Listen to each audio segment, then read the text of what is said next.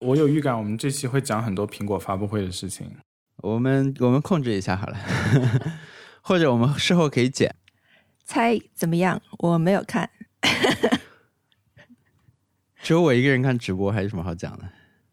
我们这期由特特开场嘛，因为上期的视频是特特剪辑出道，所以是是音频音频啊，对对对对对对对对。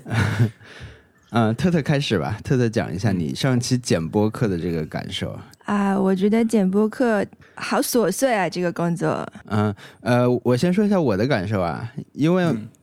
我是在他剪完之后看了一眼，我我就我去问了一下他进度，我说你剪的怎么样了？我去看一下，呃，然后就发现他他的那个整个的项目文件剪的非常的破碎，就是说他的剪辑点非常多。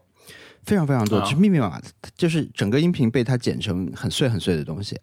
所以就就说明它的那个剪辑量很大，这跟我的不太一样。所以我到时候我给大家看一个我的那个工程文件和它的对比图，就是我的话很多东西我是不剪的，就正好大家从视觉上其实是可以看出来就两个文件的这种差别。呃，但是呢，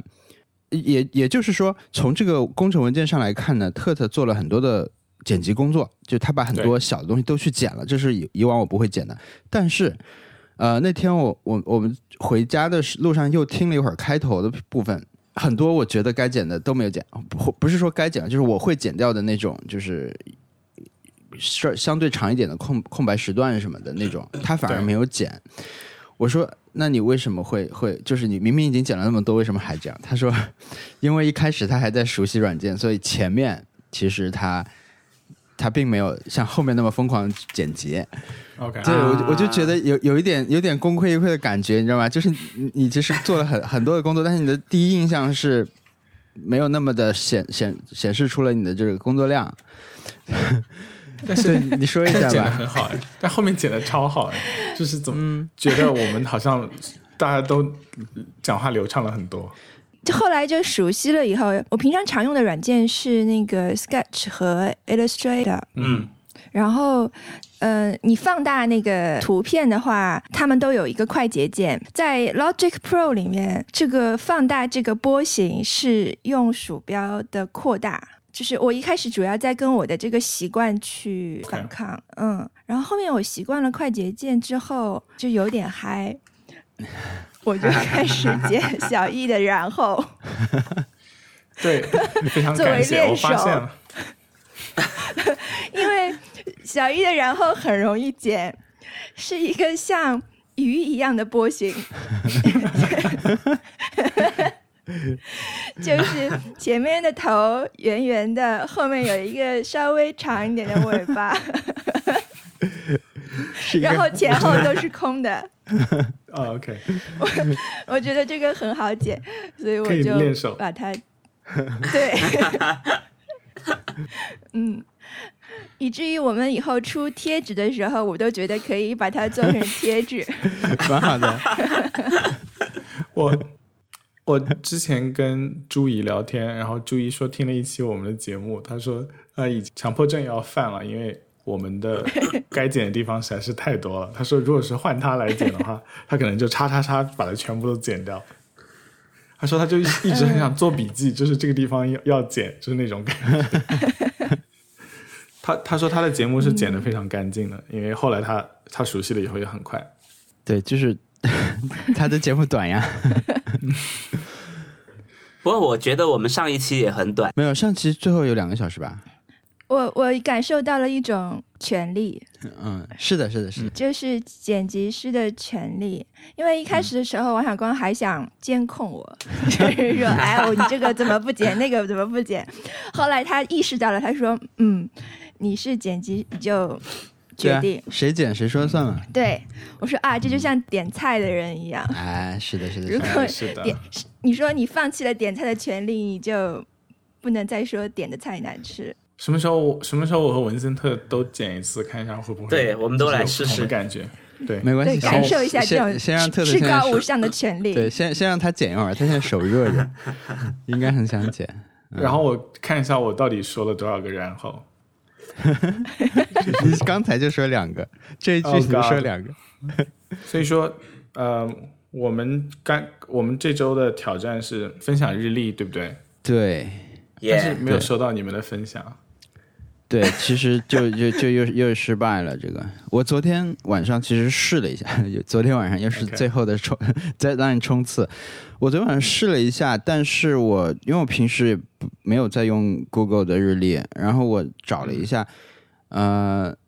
首先它好像主要就用一个日历，对吧？就就是也没有说我建一个日历专门来跟大家分享。但是我稍微加了一些事项，把我的那个正常日历变得正常一点、丰富一点以后，我其实没有找到怎么分享它。我在我的 iPad 上，后来我专门手机上下了一个 app，我都没找到怎么分享，我就放弃了。但是我看到，我有看到你的，是这样子的，如果你用苹果苹果的 iCloud 日历的话，你在 Mac 上或者是在客户端上面是可以看到一个 WiFi 图标，你浮到那个可以分享日历上，点一下就可以输入其他人的邮箱进行分享。如果是 Google 的话，也是在日历项那个日历项目边上有三个点，点一下就可以填对方邮箱分享。呃，我那个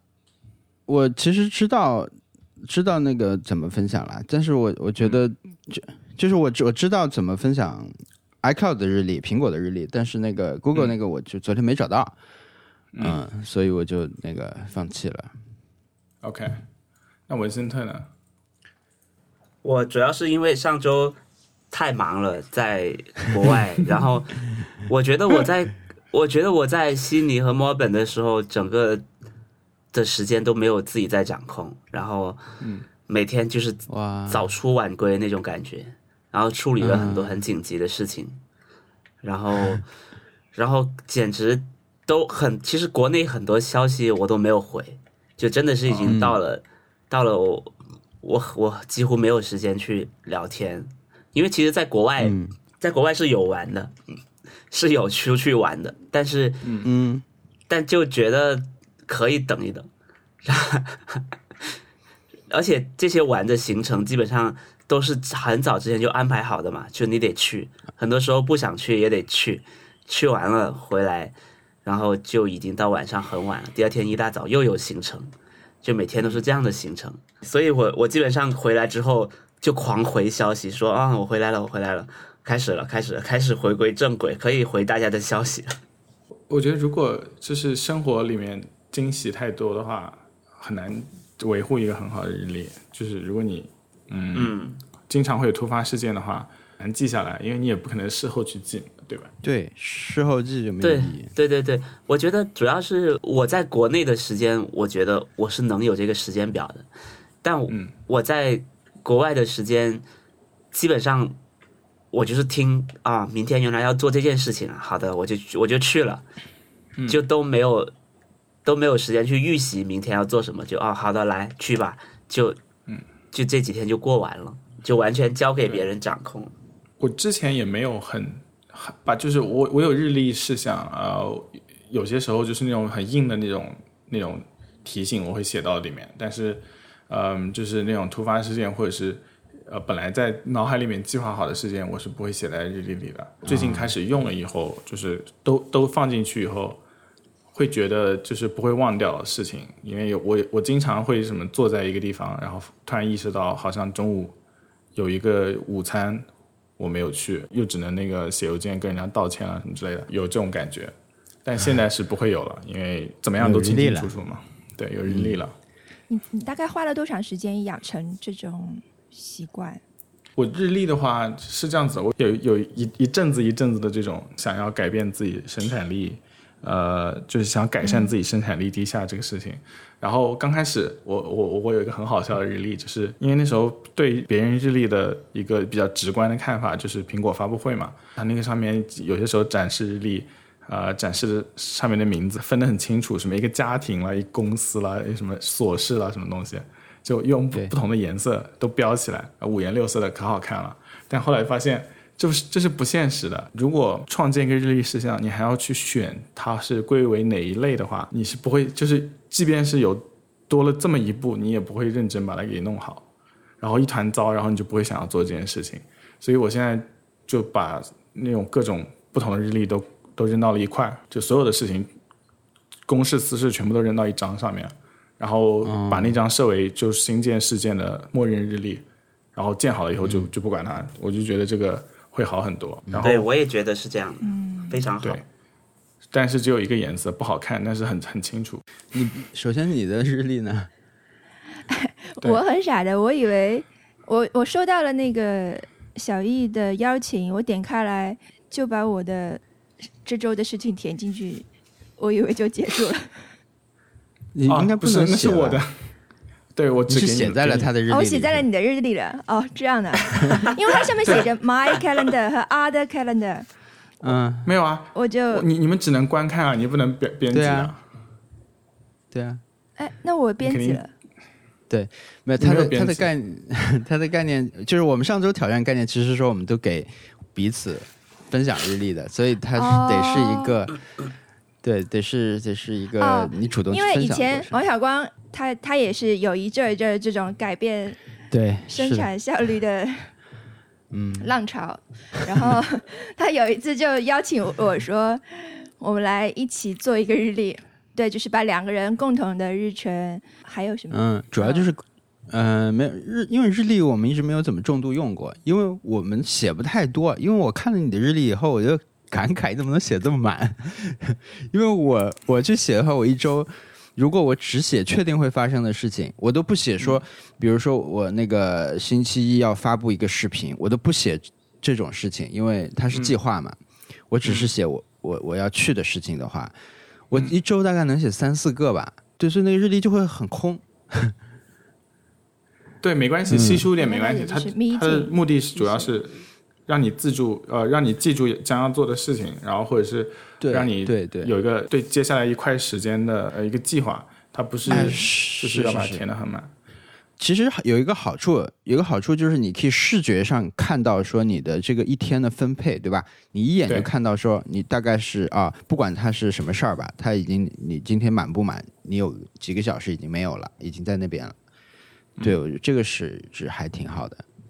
对，然后分享给朋友的原因是因为，比如说你看我星期三中午有一个 seminar，然后之后就马上跟人家一起吃饭，是因为我在他日历里面看到了他也去这个 seminar，所以我们就就发短信约这个事情了。所以，所以其实对我们来说，如果我们都成功的做了这个分享以后，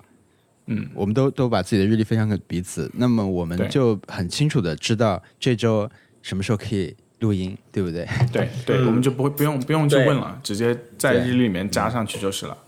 就就可以算出大家的时间啊。那我还有一个问题，就是你你用这些日历的时候，你会是那个有提醒吗？有每个事项默认是默认是十五分钟之前。对我我之前其实一直没有搞懂日历提醒这，不是没有搞懂吧？一直觉得，如果我只是想实现像刚才说的这种。我只是去看我的我的一天怎么分配什么的话，我其实不需要通知的。但是其实好像所有的日历的 app 它都是默认通知你的，所以其实这个是一个大家正常的需求，大家都对日历的有有提醒的需求。对所以我之前会呃每次弄好日历新建的时候，我都会把通知要去手动关一下。因为 Gmail 有时候呃那个 Google 日历它会给你发邮件什么的嘛，我就觉得很多余啊。那我最近也会有一些日历会设一个提前的通知，但是我我我就对这个时间不是特别那个，就是该什么时候提醒我我没有、嗯没有很好的这种体验。我一般都是十五分钟之前，因为十五分钟之前还有一些那种要要去别的地方参加的活动，然后我就会把地址放进去，它就会算出你平时怎么走过去，给你在那算入交通范围之内加十五分钟，再提醒你。这个很好，哇，对，现在是的，这个以前我听起来就觉得非常神奇，就是它是 Google 先有嘛，Google 的日历它会先把这个这个时间算出来。嗯，但苹但果也有，现现在苹果也有了。我我上周去那个，我去参加那个 Reno 发布会的时候，我我设了通知了，然后来回的时候他都帮我算了那个出门和回家的时间，我也觉得挺好的。嗯，对，就是以因为以前听一直听说 Google Now 非常非常的神奇，但是其实嗯没怎么用过。对，但现在慢慢的一点点感觉到啊，原来他们以前是这样做的，可以感受到一点点。嗯对 Google 的那套呃事情，那东西是做的非常非常厉害的。嗯啊、我我打开那个，我打开，因为我好久没有用 Google 日历了，对不对？为了分享，我就打开了一下，我就发现我已经有一个日程在那里了，就是我们那个去准准接下来准备去柏林，我们在柏林订的酒店的五五天吧，还是七天，他都放已经放好在日历上了，还有地址什么的。是的，是他，从邮件里面自己抓的。对，特特别是我们学校的那个邮箱，他 Gmail 给你发了那些什么，我们系里面有什么讲座之类的，啊，他只要在邮件正文里面提到的时间，他都会在日历里面给你标出来，然后是灰色的，你点击一下就接受了，然后反正就是特别方便。如果大家都在用的话，是非非常方便的一件事情。我现在很希望我老板用这件事情，你老板为什么不用啊？好吧，他可能用，但是没有没有分享给别人 Share 给别人大家之类的。然后他也不会看我们的，所以说像就是会有会有一些很突发事件，就他突然跟你说要要一个事情，然后你只能把日历里面东西给 cancel 掉，然后再做他的事情，哎所以觉得有对对对点不爽。我我觉得日历还有一个问题，就是我曾经打算重度使用的时候，就是说你精心的去啪啪放很多的日历事件上去什么的，嗯，一过过了就没有用了，就时间过了，这个你你弄一些东西就就失效了。会触发那种强迫症的感觉，就是别人安排我事情，我觉得好烦哦，为什么要来烦我？还有就是你这个也不能太多人分享，其实对不对？你现在跟你几个朋友共享啊大概十二个吧。啊？那那哦，你可以不看他们的东西吗？平时对，我可以不看他们东西，全叠在上面，怎么可能啊？对，可以勾掉呀。比如说我在苹果的麦呃自自带日历上登录谷歌的账号，我看到的就只有我自己的日程。我要看别人的话，我就必须要去谷歌那网页版上面嗯，呃看，所以没问题。就大家也、大家都是这样子的，感兴趣的勾着看你最近在干什么就可以了。OK，嗯，哇，美美式大学生生活，也我那个，那我们这期的挑战，我们挑啊，对，大学生不会，你不是大学生，不好意思，你 对，对对对对，不好意思，就是我为什么觉得你是一个大学生啊？为什么我为什么真的？我第一反应会觉得你是一个大学生，完了，不是大学生了？好的好的是是有暑假的。是有暑假的啊，是有暑假，是有。嗯，哎，我那个，我我们不是挑战说完了吗？对吧？就是基本失败。但是我我我突然想到一个事情，是我其实想过很久了，想做几好几年了，是那种。对，就是我其实之前想做一个日历分享给大家，就是是那种公开日历，然后我想我想在上面放的是那种我感兴趣的所有的事事，因为我自己其实见过一个日历叫 Coming Soon，、是我会把游戏发售日什么的加进去，嗯，游戏发售日、电影上映的日日时间什么的，就我感兴趣的那些，我自己手动会去加的。所以有时候我截图发到微博的时候，有人会说你这个是什么日历？我也想去订阅什么的。我说这个是我自己做的，但是都是我只只是我自己感兴趣的，它不是所有电影上映的日期。对，我觉得我们现在感觉可以做这个日历，我们可以做一个 Nice Try 的 Coming Soon 日历，然后里面就放我刚才说所有所有什么事情都可以放，就就是呃，接下来有什么电影会上，有什么游戏会出，只要是我们感兴趣的，我们都可以放，因为我我们做的嘛，我们我们有这个 power。所以，如果你你想想知道我们对什么事情感兴趣的话，或者说我们觉得重要的东西的话，你就可以定这个日历，那么它就会会出现。我们可以做这个，我觉得应该会蛮好玩的。就我们那个昨天收到听众反馈，是有一位朋友他说他帮我们做了一个豆列在豆瓣，对，豆列就是一个豆列就是一个 list，就是他会把我们提到过所有的作品都放在上面。但是我我看到了那个豆列呢，我觉得确实也是他放的，怎么说，真的是提到的都放了。我觉得也是，是的，因为我们有时候提到的话，可能就很短的一一句就过去了，对吧？然后他也放进去了，但那。但这个东西它 怎么说呢？有时候我们提到一个东西，它未必就是它不一定跟我们推荐没有关系了，只是我们出现在过我们我们谈聊聊天当中。但是那个东西看上去就很丰富，确实很丰富，以及，呃，你看到这个时候啊，确实是那个时候我们我们为什么说的这个，我们都我都能想起来，所以是挺好玩一种体验。所以我觉得我们可以往后展望一点，对吧？包括像 Netflix 要上线的东西啊，对吧？就是我们我觉得我们可以做这个日历。可以可以嗯，可以。嗯单纯讲生产力提升的话，文森特应该会有很多东西可以讲吧？对啊，对，是不是？因为你之前，就也是一天到晚在琢磨这件事情的呀。对，是的呀。你文森特是不是还有一部分工作是要提升别人的工作力，呃，生产力？就是在录这个播客，对，是的，但是其实我这方面真的没做好，所以其实我也教不了别人去做什么提升生产力什么之类的东西。对，但其实大部分人都没做好。我有用很多这种各种软件什么的，但我发现这种软件只有在就是你们公司的老板在用，然后大家大家在用，你才可能可能实现。嗯，是的。只有你只有你在用，然后你你的日程就很容易被改掉，那大家的日程就很容易被改掉。是的，嗯。对，对，所以我觉得 体验最好的时候还是之前在豌豆荚的时候，就是所有人都在用啊。Google Calendar，、那嗯。那你其实而且那个真的做的很好，就是我们公司可能有有七八个会议室，然后你想去约别人的时间，你只要看他的日历，然后他这段时间有空，你就约他，你都甚至都不用跟他说，你就约他，他就能收到，他别人接不接受。就很快，而且是而且会议室就已经在那个 list 里面了，你直接就可以勾掉哪个会议室，就就可以告诉你哪天在什么地方做什么。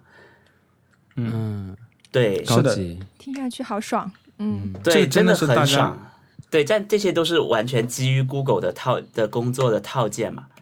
对。嗯就是就是很舒服。我觉得在那边工作真的很舒服，就是你所有的东西，呃，你你写文档，你用 Google Doc，Google 还有个呃 Excel 的表格，我不知道叫什么，还有然后你的东西全都存在 Google Drive，嗯。嗯。存档随时都可以拿出来，所有人都可以调用你的东西。然后你也可以看到各个文档大家存的东西，因为 Google Docs 是个协作软件嘛，它是一个可共同编辑的文档，所以整个工作是非常高效的。其实有这个就已经很够了，有这个加 Calendar 就已经很够了。是的但，是公司还一直在鼓励大家用各种新的东西，比如说 Google 是不是出过一个叫 Inbox 还是叫什么？对对对，Inbox 后来死了，对对，死了。它就是把你所有的 calendar 里面，呃，在你的 Gmail 里面提到的东西变成一个个 to do，你去直接勾掉那个邮件。然后我们还用过一段时间，那个也很好用。然后后来还用过一个一个叫做 Asana 的的协作软件，但那个是我我其实就不太会了。但但其实工程师和产品经理用的特别厉害，他们就对，只知道整个的项目到哪里，谁已经做完了，勾掉就一目了然。但是是我我我适应了很久，真的不太会用，所以后来我就没有再用这个。对，所以这套东西还是公司得用。对对对对，就是得大家都用，而且像 Asana 这种，它就是极极度的，它相当于把大家的所有的这种效率软件都集中在一起了。它里面也有一些团队的日历，也有 To Do，也有就是项目进展。所以这种软件，如果所有人都在 update 自己的状况，就是有一点进展都去 update 才会好用。对，就是对对对，对，其他人都能收到说别人在干干什么的时候，这个是最好用的。我在我的几个工作环境里面，其实也去尝试推动过一些，就其实都没有过什么很好的，真的只有像豌豆荚这种技术驱动的，还有就是做做产品的这种公司，又有 Google 基因的，才会那么的有有这么好的这种，这是我很羡慕的一种工作环境了。对，是的只要是老板从老板的角度，他就要求大家 都用，是是是所以大家就用，就很舒服。是，所以说真的生产力工具这件事情，就最好还是大家都用才会比较爽，一个人用真的就放弃了。嗯，很容易放弃。我最近还想做一件事情，就是我有去用那个 Notion，我 OK，我我也在用，但是嗯 Notion 其实、其实它它是不是没有本地的页面呀、就是你你你只能联网去用。Notion 是一个可以全方位退休那个嗯印象笔记的一个软件，可以这么说。它是一个笔记软件，它是以一个一个 block 的形式来记你的笔记的，就是你可以插入任何的什么图表啦、什么公式啦、什么网网页链接啦、视频啦、什么 PDF 都可以插入，然后你就在上面继续做笔记。是算一个知识管理库吧？它应该不会算一个对笔记笔记软件。对，但它但我觉得它它有个特别好的地方，就是你所有的项目，它是给你创建一个网页嘛。我在尝试做的一件事情就是我我把我我想到的事情，一个项目变成一个每天都在更新的东西吧。我自己更新自己的进度。我最近尝试在做的一件事情是，呃，我把每个项目变成它，因为它自己每每个项目已经是一个网页了，我就每天把我想到的所有的事情我都写在那个网页里，更新到今天的进度中。那我就不用太担心我这个东西丢了，或者是。就我我能知道自己前一天的进度到哪，update 到哪，这个这个我觉得跟我以前用过的别的软件还不一样，因为别的软件如果你要新增加的话，你是要加备注或者是加评论，但是在 Notion 里面就是直接增加一个板块，因为因为 Notion 是很自由的，你在页面上可以加各种东西，你可以变加表格、加加附件、加一个加一条音频什么加什么都行，那你只需要。当天再加一个加一段文字就好了，就是知道说，嗯，我我今天在这个项目里面的进度以及我想到的事情是什么，然后我下一步要做什么，那这样可能就会比较清晰一点。对，但也是只有我一个人在用。是的，我我大概上个月吧，就是说挑战是呃从 Trello 转到 Notion 一个月，就是少数派这个网站的一个编辑萨姆王老师。就说，你肯定会回来的。我我，你知道我最非常讨厌这种人，就是在别人要做一件事情出来，有一点泼冷水的意思吧，或者是一种预言，或者这种 judge。我非常讨厌这种人。我当时就心想，我我我不会的。但现在我确实回来。是的，我就试了一下 Notion，因为因为呃，Trello 是一个呃，也算是一个项目管理软件吧，它是一个那种叫做看板系统啊，就是呃，西方人把。日本的这个看板这个系统也引到了他们的效率工具里面去用。看板就是说，它它其实就是一块一块的 board，一块一块的板，板上面又有小的条目。但我一直用的 Trello 这个软件呢，它是把看板这个东西实践的非常厉害。它比如它的。它可以有三四条板，每一条板上有很多的事情，比如第一条是你准备做的事情，第二条是你正在做的事情，第三条是已经做完的呀什么的。然后它的每一个条目又可以再点开。它最好的好处就是它的所有东西都可以拖来拖去，非常的爽快。不管是在电脑上还是在那个 App App 里面，手机和平板拖起来都很快。然后它里面也，你当然每一条目，比如说我我做一条视频的时候的一些条目，它都可以进去增加很多信息。呃，我在 Notion 里面尝试去复制了这个板块，因为 Notion 它是一个，我觉得它过于自由了，就是它能做的事情实在太多了，然后对太某种程度上太复杂了，反而让你不知道怎么去做。所以其实，嗯，感兴趣的朋友，你去搜一下 Notion，有很多相关的这种教程文章啊，现成的模板库啊，让你去做。比如说，呃，如果我在 Notion 里面加一个那个。加一个视频的，比如说我要做一个学做蛋糕的视频，我加入这个条目的话，它有现成的非常现成的模板，在那个 Notion 网站上是那种专业的影视制作人制作的模板。你点了说我这个要套用这个模板的话，你下面就会出来大概很长很长内容，可能可可以是四五个列表。比如说你的脚本怎么写，它都是现成给你说你的脚本。几个段落应该是什么？你自己去填写。你当然你也可以把这段整个删掉什么的。你也可以说，呃，有哪些镜头是你需要的，你一定要有。要做哪些工作，剪辑的点要留哪些东西。它它就是有每你你选择每个想做的领域以后，你就可以去看。可能有别人已经给你做好了非常详细的这种模板在用。对，但是。呃，这个这个复制，当时我在，因为我在 Trello 里面会管理我我要做的视频的这个一个一个项目进度，就是说我大概想做哪些东西，哪个先做，哪个后做什么的。我想复制在 Notion 里面，但是这个对我来说，我觉得有点失败了，因为嗯，它的它的拖动体验不行，它的那个那个几个列表之间去拖来拖去，想把你的东西拖拖来拖去，它它体验太差了。但 Trello 太顺滑了。所以这个这个需求上，我可能就还是回到了 Trello。但是我现在继续用 Notion 做的，真的是一些我听说这个 app 的时候的一个，它的它的出发点就是知识管理，就是一个个人的这种数据库。就是我会在里面存一些，像也有点像文森特说的，说你每天的这个想法存进去。我是可能是某一块的想法。就是我我也有几个持续去去更新的这个表，挺好用的。就是它可以在一个页面的程度上，你可以很自由的去摆放一些东西，去加附件。我也觉得这个挺好。但是刚才说那种太复杂的操作，因为它是基于浏览器的，呃，我觉得体验没有那么的顺畅，所以我就还是不用那个了，我就用它来堆一些信息。Notion 我也是用了一阵子，然后就没有用了，因为他们第一，他我很讨厌，就是我我知道所有事情都在网页上做是非常就是现代的一件事情，但是我至少希望他们有一个比较好用的客户端。他们的客户端是用 Electron 直接把网页打包一下就做一个客户端给你，我觉得这是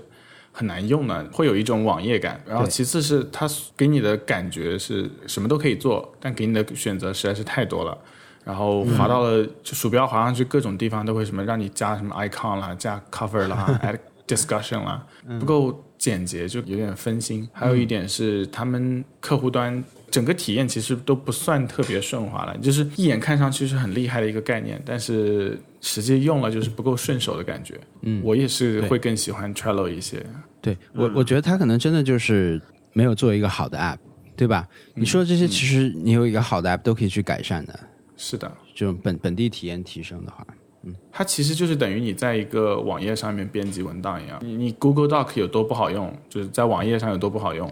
啊、这这个也也就有多不好用，可能会比 Google Doc 还要再差一些。我现在最最常用的还是就直接一个 Markdown 扔到 Dropbox 里面，就如果是自己自己的总结或者是自己的笔记的话，平时一些随便记的，我就直接用苹果的那个 Notes。哦，我也是，我是 Notes 重度用户，是的，嗯特别是 Notes 到现在还可以画。然后还可以拍照，就是写一点字，拍一个照放进去。嗯是的，只 Notes 只差可以看剧了。哎，也不是不可以，。我觉得 有一个我想补充的，就是昨天我在飞机上，然后我的同事他在，因为飞机上虽然有 WiFi，但网络环境很差，然后他就拿拿开自己的打开自己的 iPad，然后在印象笔记上工作，记很多东西，因为印象笔记是有本地的，那、嗯。我就想试试用 Notion，但是不行，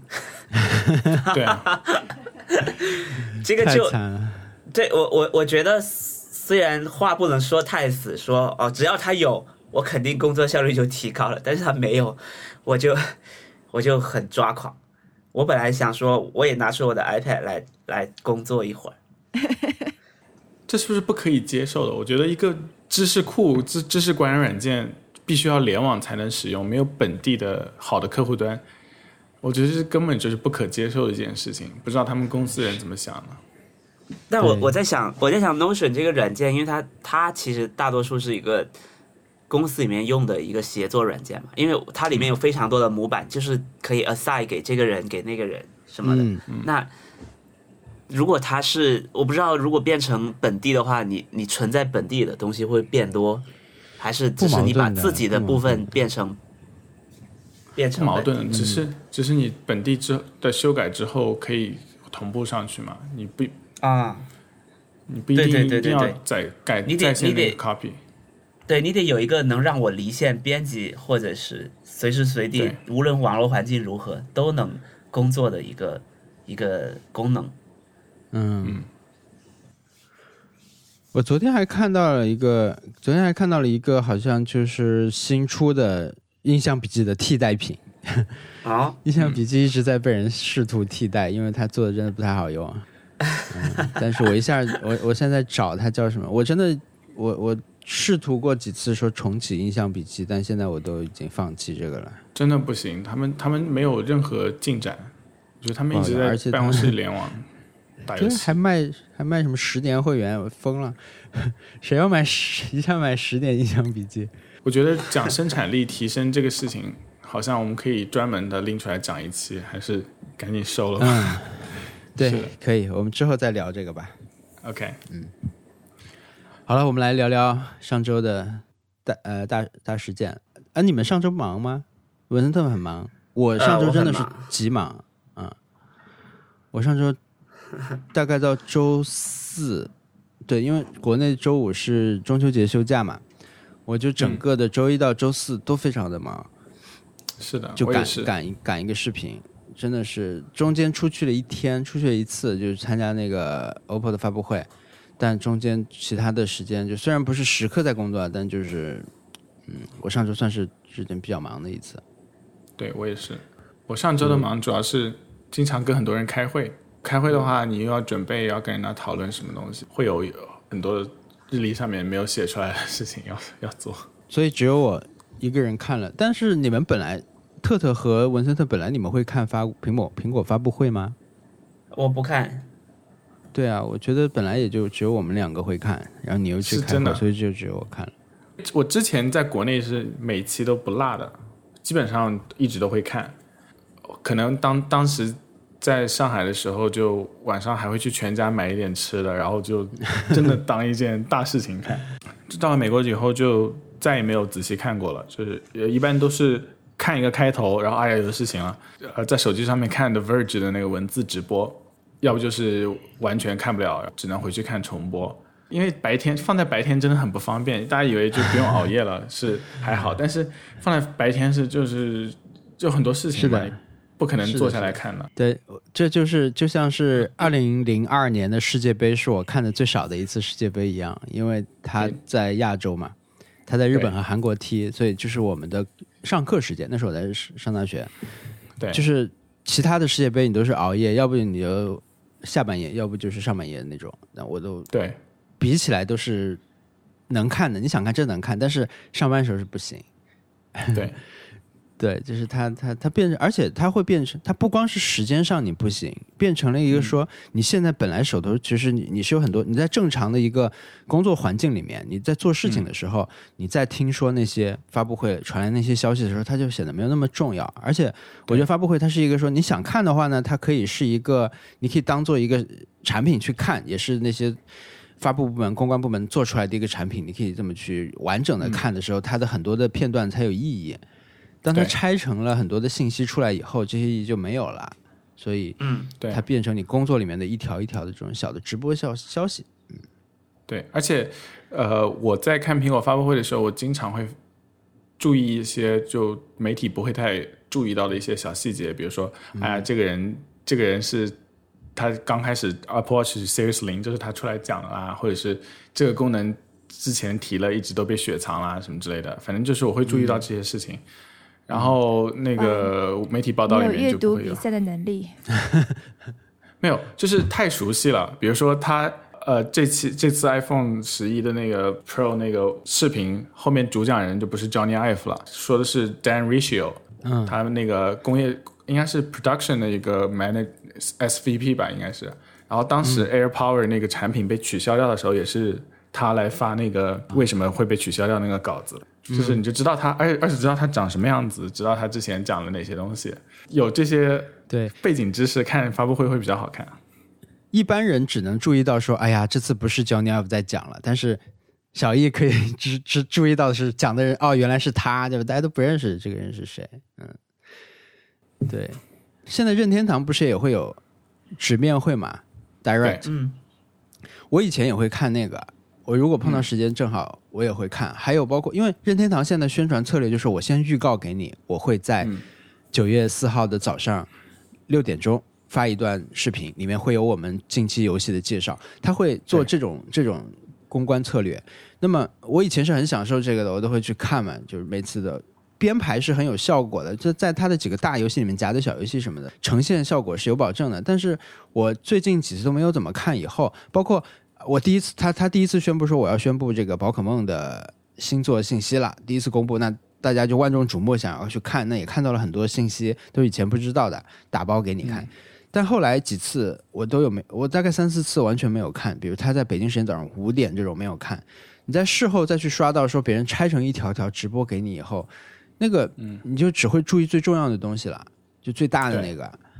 最大的游戏有什么新项新动向？那些小的，它真的就一点都不重要了。我觉得其实是少了很多乐趣的。不看那个那个以后，嗯，我觉得这个发布会可能也是一样的。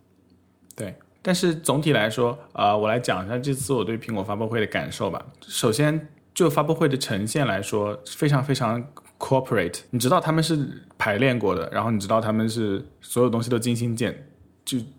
精心编排好的。甚至前排的观众有很多零售店的员工，就是会在一些很不合时宜的时候疯狂的欢呼。嗯，然后你你会发现，就整个做的非常精致，非常 cooperate。嗯嗯，苹果出来讲的 pre presenter 里面没有一个人会掉链子，大家都是都是很很很很一个一个 bullet point 讲下去，也不可能摁错那个幻灯片，没有任何意外，也不会临场讲个笑话，这是非常非常 cooperate 的一个发布会，可能跟之前苹果发布会的感觉有点不太一样吧。呃，原因是之前的苹果发布会是至少乔布斯他本人性格比较强烈，他会有一些临场会发生一些事情，他就会化解掉，然后或者是他会有一些他安排的一些惊喜，比如说。把突然把那个什么，比如说他突然把那个英特尔的总裁让他穿着超净服，然后出现在舞台上拿着一个金元，然后说我们要换，然后又蠢蠢的下去了。这这种这种时候，在现在的苹果，它已经不会再出现了，因为它就是要安全，它就要一个很很简洁，大家都平时工作在白房子里面，然后只有这次出来 那个就是下凡一下，有这种感觉哦。所以说，我觉得没什么好看，有点无聊。然后其次是，嗯，我我刚刚说的是所有的苹果员工都没有掉链子，但是苹果我不知道为什么他会对一个游戏 demo 这件事情有一个很神奇的执念。是的这，次巨人巨人网络上去 demo 那个，你会发现这个场子真的好冷，没有什么好 demo 的。你觉得游戏有就是手机游戏，它那个真是极其无聊，这不是巨人网络的问题。整个苹果发布会上的游戏 demo 就从来没有正常过，没有让没有让人家真正的想玩过。所以说这是问题非常大的，因为呃，我们来想一下，我们在 E 三上面看到的那些游戏大厂的游戏 demo，他们其实是可以把游戏做的就 demo 的很好看的，就是你即便不玩到，他们给你放个视频，大家都会很开心。但苹果为什么做不了这件事情？我觉得很很有趣，可以值得想一下。对，而且巨人网络那个游戏，那个古装剑和龙的游戏，特别像以前展示那个第一次展示 Metal 引擎的时候，好像是也是出来过这种古就无尽装砍之刃嘛，那个时候。对对，无尽之刃，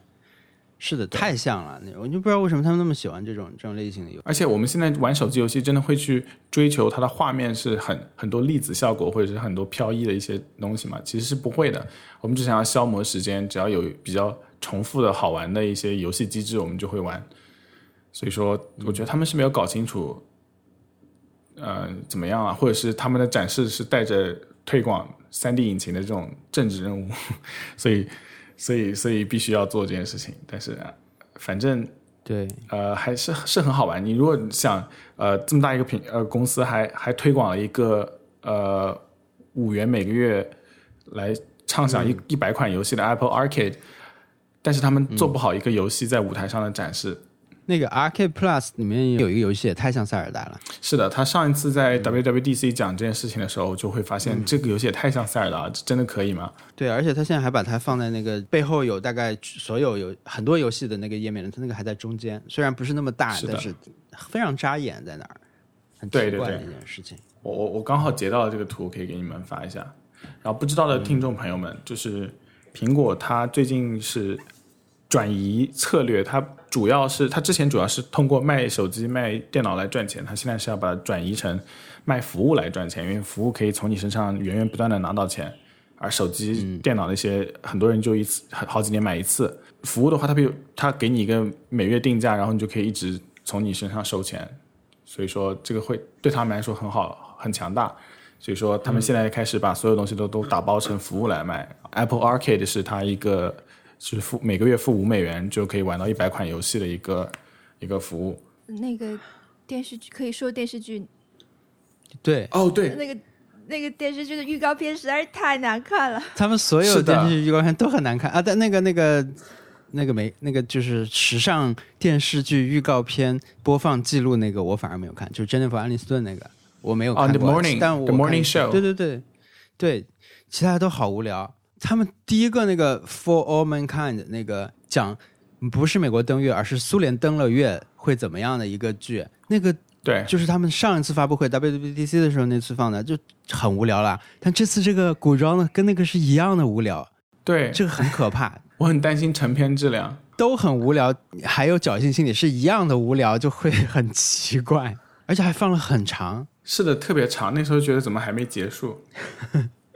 对，有一个女角色出来说话什么的，是是越狱里面的 Kate 那个角色，哦，我没看过越狱。啊，不是越狱，不好意思，那个 Lost。啊啊，OK，到那个时候，我想，怎么会这个年代还有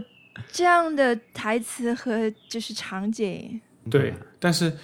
我我我反正觉得有点担心，因为苹果这个视频的订阅服务就是 Apple TV Plus 是每个月五也是五美元，但是它只有五部剧可以看哦，它只有五部 original 可以看，所以说我我觉得有点担心。但他们的策略是你只要接下来买任何苹果设备。呃，iPhone、iPad、iMac 和 Apple TV 都可以送你一年，所以我觉得他们也知道自己的那个 lineup 不太好，所以说想让大家都先试试看。啊，那它会有其他的那些呃影资源吗？应该是不会有的。啊，那这个太 太尴尬了吧？你点进这个 app 以后，五个 G，，对，太奇怪了。那个是的，他所以说 WWDC 上面他就推广，就是让大家把那个呃 HBO 什么都接入到 Apple TV 那个 app 里面。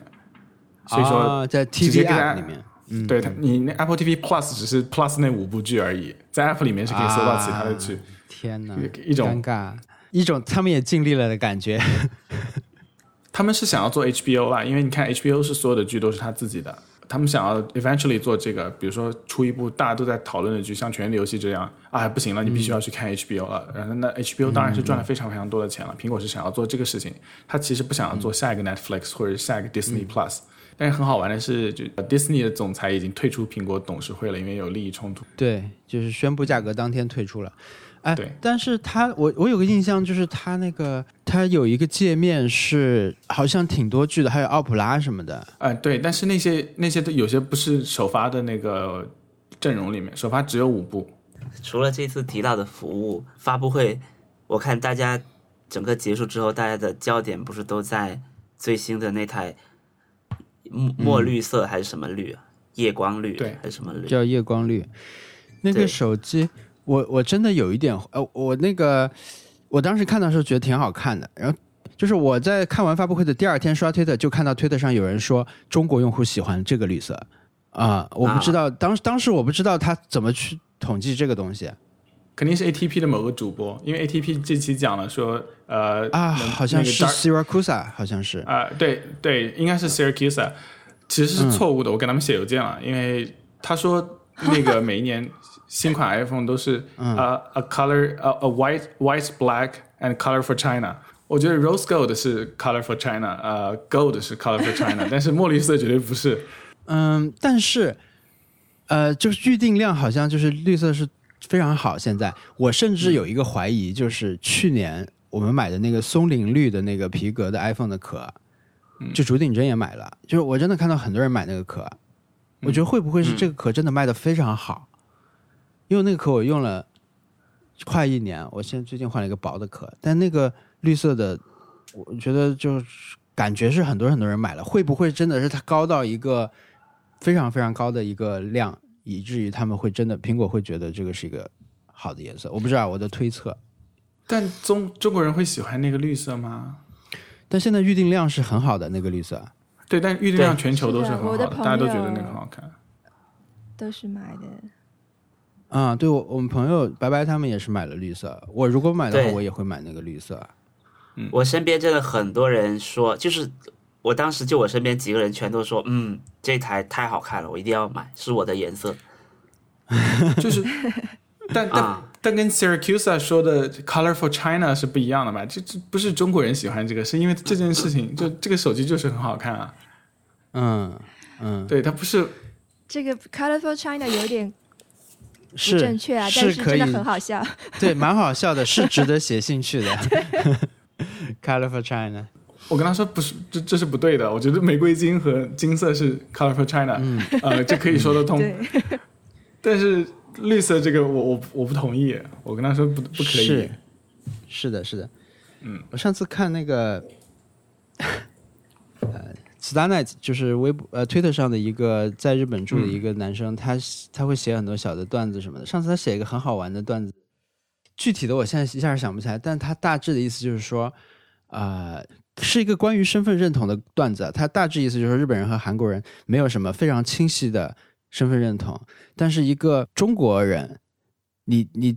你在身份上你再豁得出去什么，你再觉得自己离中国很远了，可能你你还是很很多人还是没法戴一个绿色的帽子。我觉得他可能就是中国人跟绿色的关系，可能他有点这个感觉，就是说绿色对中国人的众多意义之一吧。就确实绿色在中国不会是一个受欢迎的颜色。所以你们会，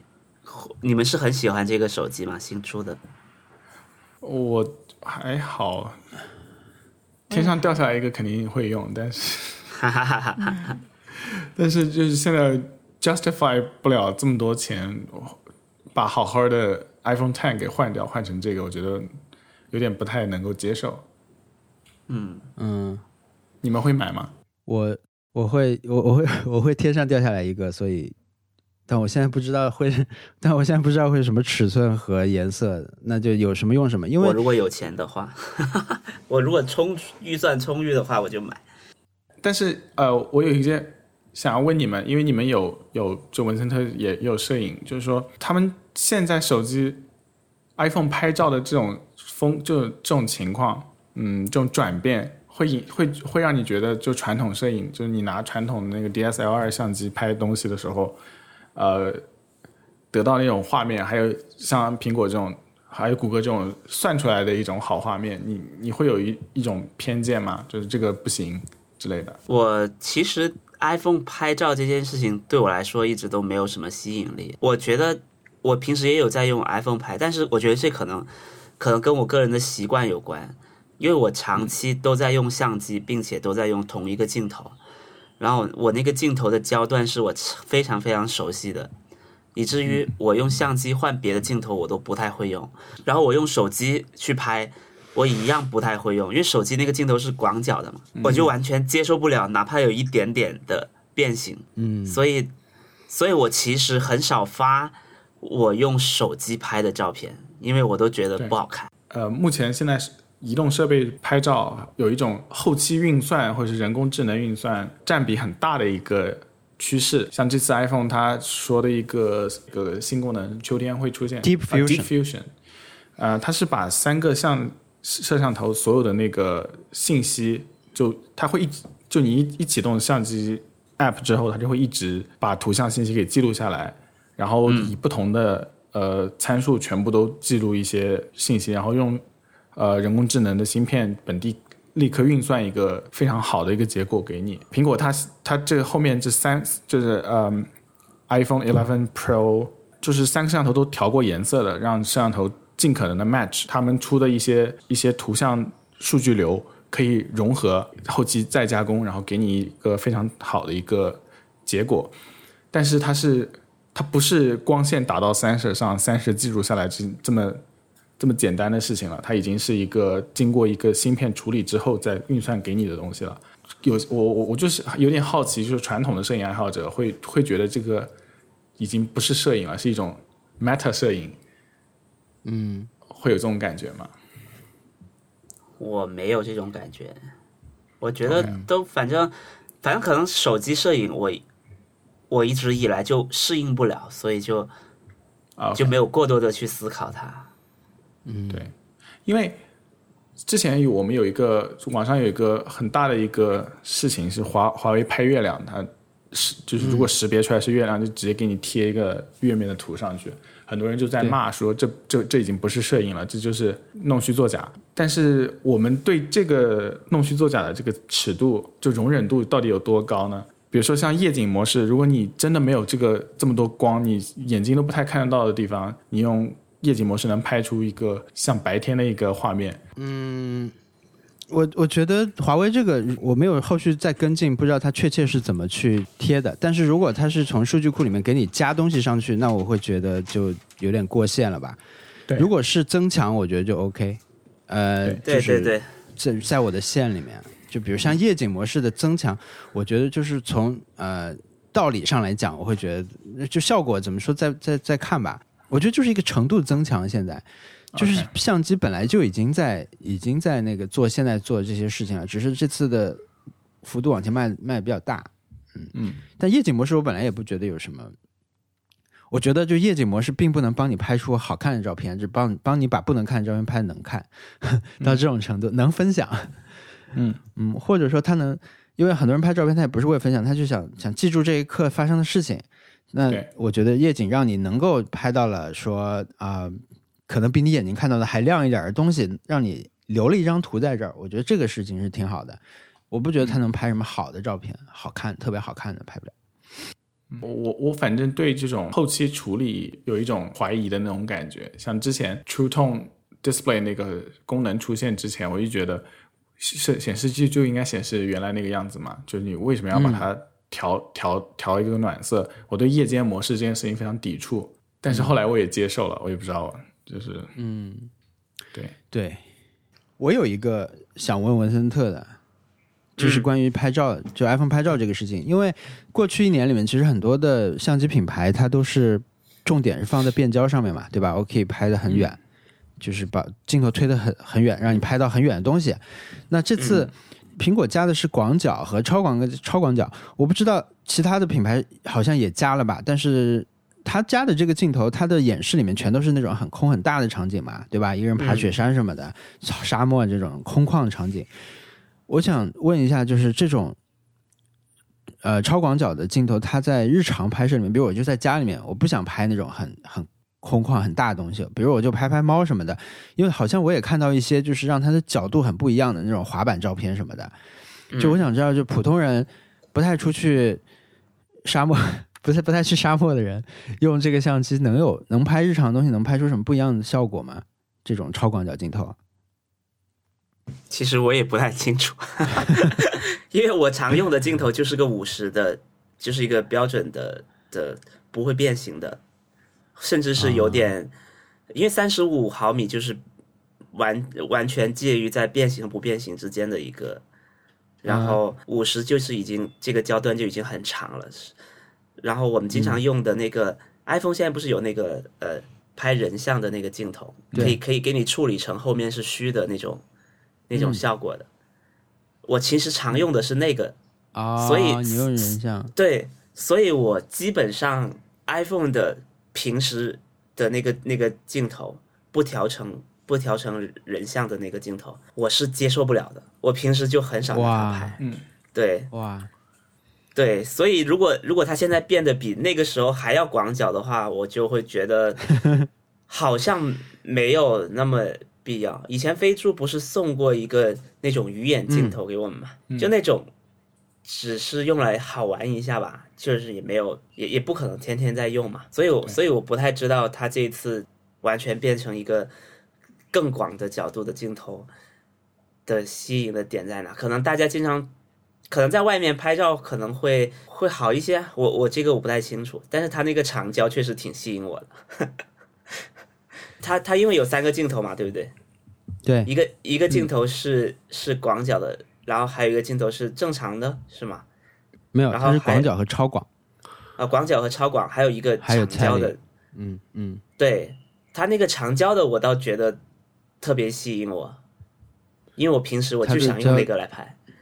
啊、那你的啊相机设置是每次打开都是人像吗？不是是可以这样设置的吗？我每次都要洗啊，我我每次都要往往右边挪一挪才。对，你在那个 i iOS 的相机设置呃设置里面有相机，相机里面有一个可以让你永远保留着你上一次设置啊、我有段时间就一直保留是在视频里面更换。好吧，我就没有解开这个问题。这个我觉得可能要问熊小莫，因为熊小莫用相机可能会或者问飞猪都很很好，因为他们两个用用手机拍照拍的还蛮好的，尤其熊小莫真的是拍的很好。对，那我来问一下熊小莫，哎，熊小莫不在我们播客里啊，没有参加我们播客啊，我们播客只有四个人，就是我、特特、小易和文森特动物园。但关于这次发布会，我觉得还有一个可能大家会忽视掉的一点是，就是苹果它的 SOC 的运算能力真的是跟其他手机厂商的距离是非常非常远的，就是其他的手机厂商是追不上了，感觉。嗯嗯为什么这么说呢？是因为呃，我我注意到发布会的时候有一个四 K 六十帧的 HDR 的动态范围更广的一个摄影模式，嗯，然后那个模式后来读了一些文章，然后发现是是这么实现的，它是摄像头是在 4K 一百二十帧的情况下工作的，曝光范围一直在一个数值和另外一个数值之间跳，就是有一个包围曝光的一种感觉。专业的术语不太懂，应该是 EV 那个值一直是在这帧和另外一帧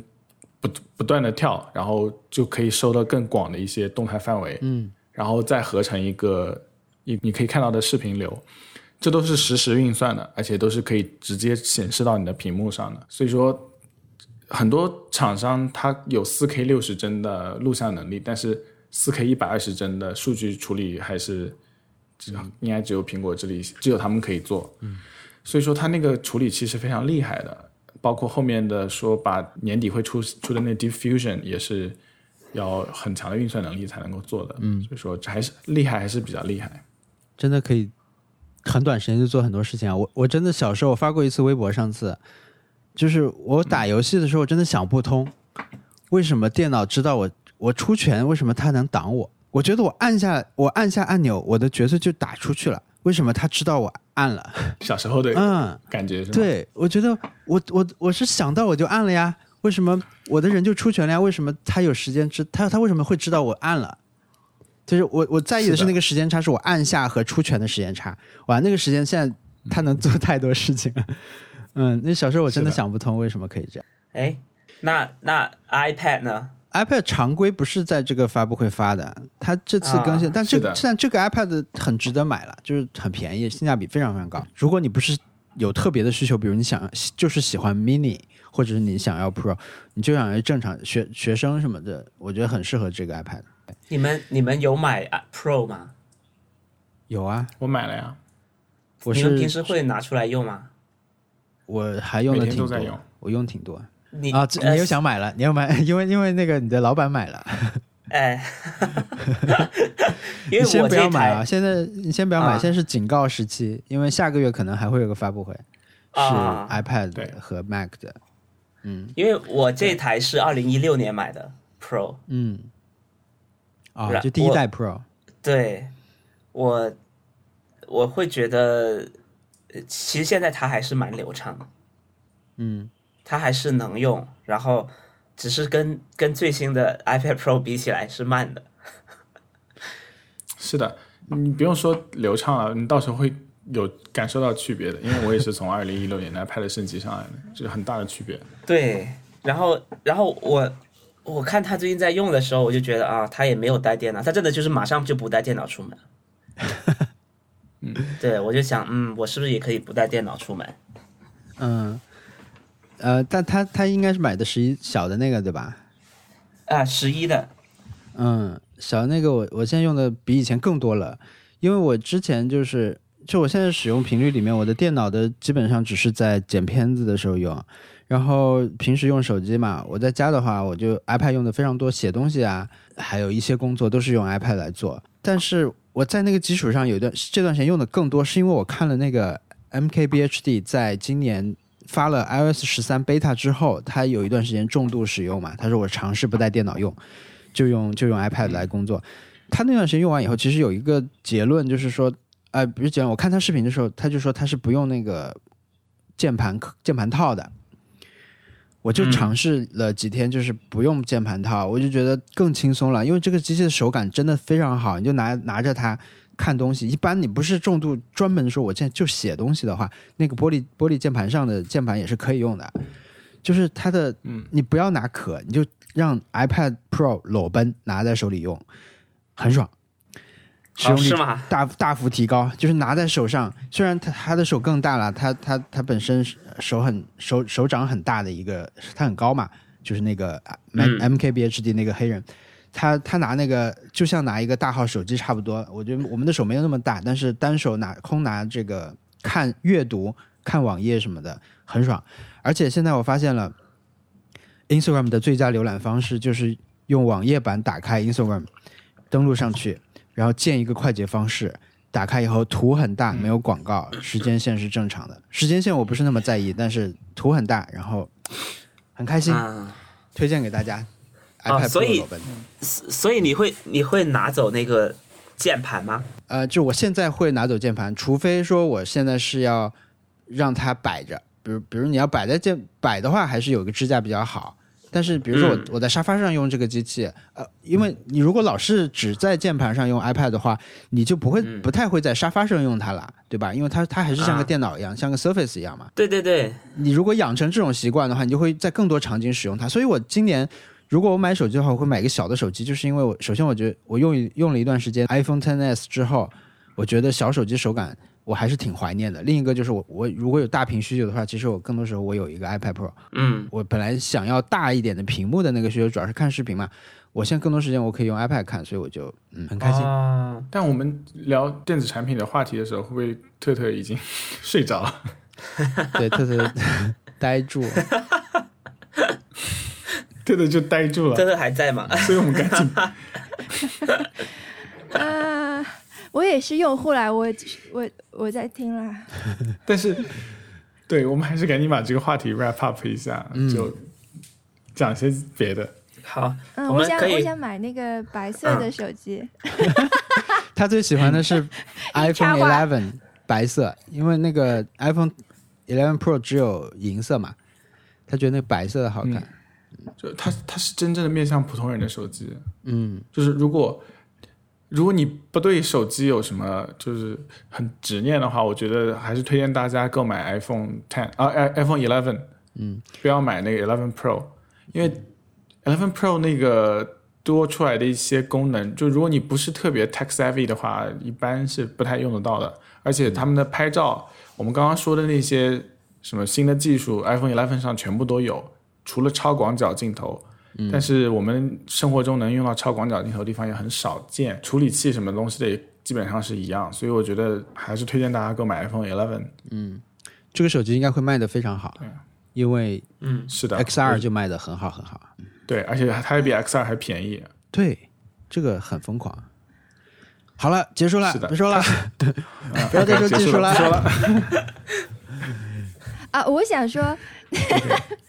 我讨厌超广角。好，嗯。作为一个很好的结束，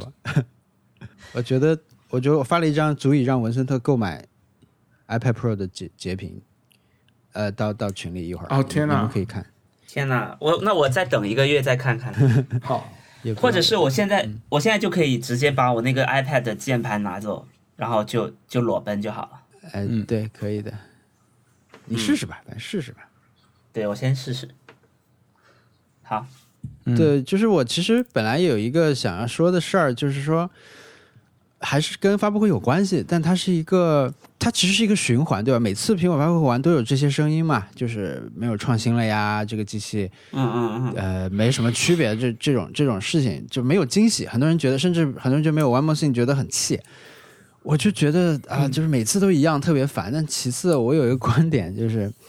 啊，还有一个传闻就是说，我们就提一句啊，就是有一个传闻说这个、这个发布会少了二十分钟，他们感觉有什么东西被拿掉了，有这种说法在传。就现在对苹果发布会特别特别失望那些人，而且他们特别失望的方式是那种觉得苹果不再是以前一家以前那样的那个一个公司，就所谓的乔布斯还在的时候那种公司，嗯那种失望。其实他们不是真的失望，他们只是要例行的表达这个观点，就让我觉得非常的烦。对啊、因为我觉得不是说我们都是苹果用户，所以我们觉得苹果这个公司非常真的有多么了不起。现在我觉得它不是，它只是一个正在正常运行的，确实市值很高的一个公司。嗯，我觉得重点是你要调整好你的预期啦，就是要要有一个正人要有一个正常的预期管理。嗯，就是我在看这场发布会之前，虽然我不知道 iPhone 到底会是什么样子，但我不会觉得它会是一个有多么爆炸的东西。对，它只会好好百分之二十。就是你要说他挤牙膏，他就是会挤牙膏的。他你要先接受这个事实，你不要，因为我觉得并不会有真的人，有人真的去抱那个希望，就是他会一他会是一个全新的，就像当时的 iPhone 或者 iPhone 四那样的东西。嗯，就是人要管理好预期。嗯，然后我想到的事情是，最近轮到你了，就是去年啊、就是过去的半半年吧对。一个非常有话题的一个日剧，文森特，你画看完了吗？我看完了，昨天晚上回到家，你看完了对吧？看完了，看完了。好的，好的。就这个这个剧，它是邱元康做的，就是邱元康就是呃创立了 AKB 四十八的这个啊一个、一个制作人吧，就是他他做的一个剧。嗯然后这个剧呢，它有有它讲的是交换杀人的事情，就是一个公寓里面，嗯、大家玩了一个游戏是交换杀人，我帮你杀谁，你帮我杀谁，然后反正它是一个悬疑型的东西吧，有一定的推理元素。嗯，然后它的最后一集引发了巨大的吐槽，就是很多人说它烂尾嘛，因为它你相当于是它它一直在挖坑挖坑，挖到了一个巨大的坑，大家都怀疑最后一集要填不上了。结果呢，就是填的方式，很多人就非常的不满意。那我想说的就是，这是一个非常典型的预期管理错误的一个例子。就你不应该在到了最后一集的时候，还在期待他有一个真的能填上坑的一个能力，因为他是填不上的。嗯，这个事情你 你不应该在最看最后一集的时候才发现，你也不应该在看你你其实你看倒数第二集的时候，已经可以看到大概的一个走向了，或者说你在看第一集的时候，甚至因为第一集我们当时是差点气了，就是看到后面觉得是什么呀？就我看第一集就是这个感觉，但是呢，再看了两集，他觉得他某某种程度上是好玩的，就是可以看一看。所以呢，这半年我们就也很好的跟了这个剧，每个星期有一个娱乐是看这个东西，觉得挺好玩的。然后呢，看完它还可以再看网上那些人再把所有的线索都列出来去去推理，去去记说啊这里出现了一个什么伏笔啊。但这些伏笔当然在中间也就其实有一些已经被推翻了。我想说的就是有一句话不是那么好听啊，叫做“我裤子都脱了，你给我看这个”。这个话是很，我觉得很多人他没有说这个话，但他现在在面对轮到你了的大结局，在面对苹果发布会的时候，他说的就是这个意思。如果你如果你真真的很频繁的说这句话的话，我觉得可能你是先要把裤子穿起来，你不要那么频繁的把裤子脱下来。就是你不要频繁的，当然我我不是我不是这我不是一个全辱的人，我 我不是一个 cynical 的人，我不是一个说你不应该对事情抱有期望的人，我显然不是这样的人。但是呢，我 我我觉得你你你在事情发展的过程中就应该慢慢的认清一些它发展的轨迹，你要你要去观察，你要管理自己的预期。嗯，对我我不觉得那个轮到你的的那个结局比它前面那些有什么突兀的地方，它是它很顺，其实、对，它很顺，对。他在倒数第二季的时候已经很清楚的有一些，呃，对对对，就是哎，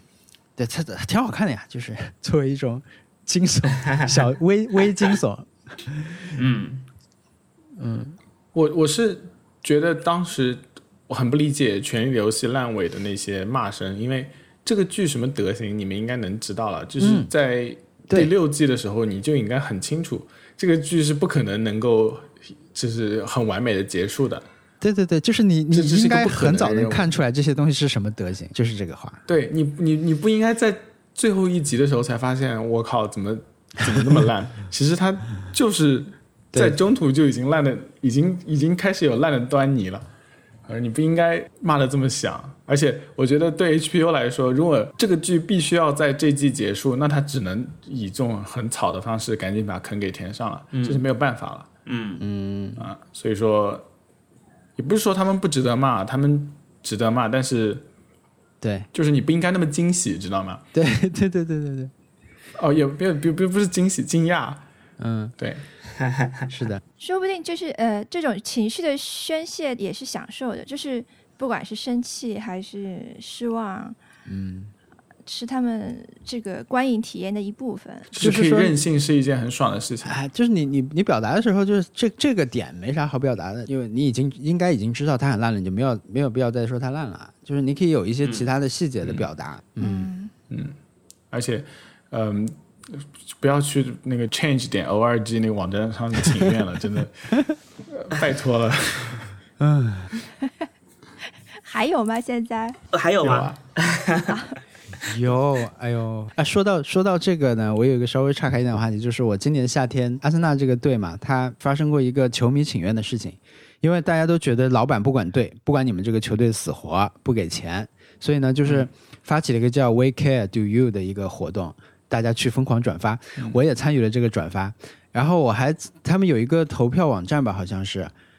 类似 Change 点 org 这种网站，它就是一个多少多少人已经为这件事情投点投票了，或者是点赞了，支持大家来重视这件事情的一个网站。我就去注册了这个网站，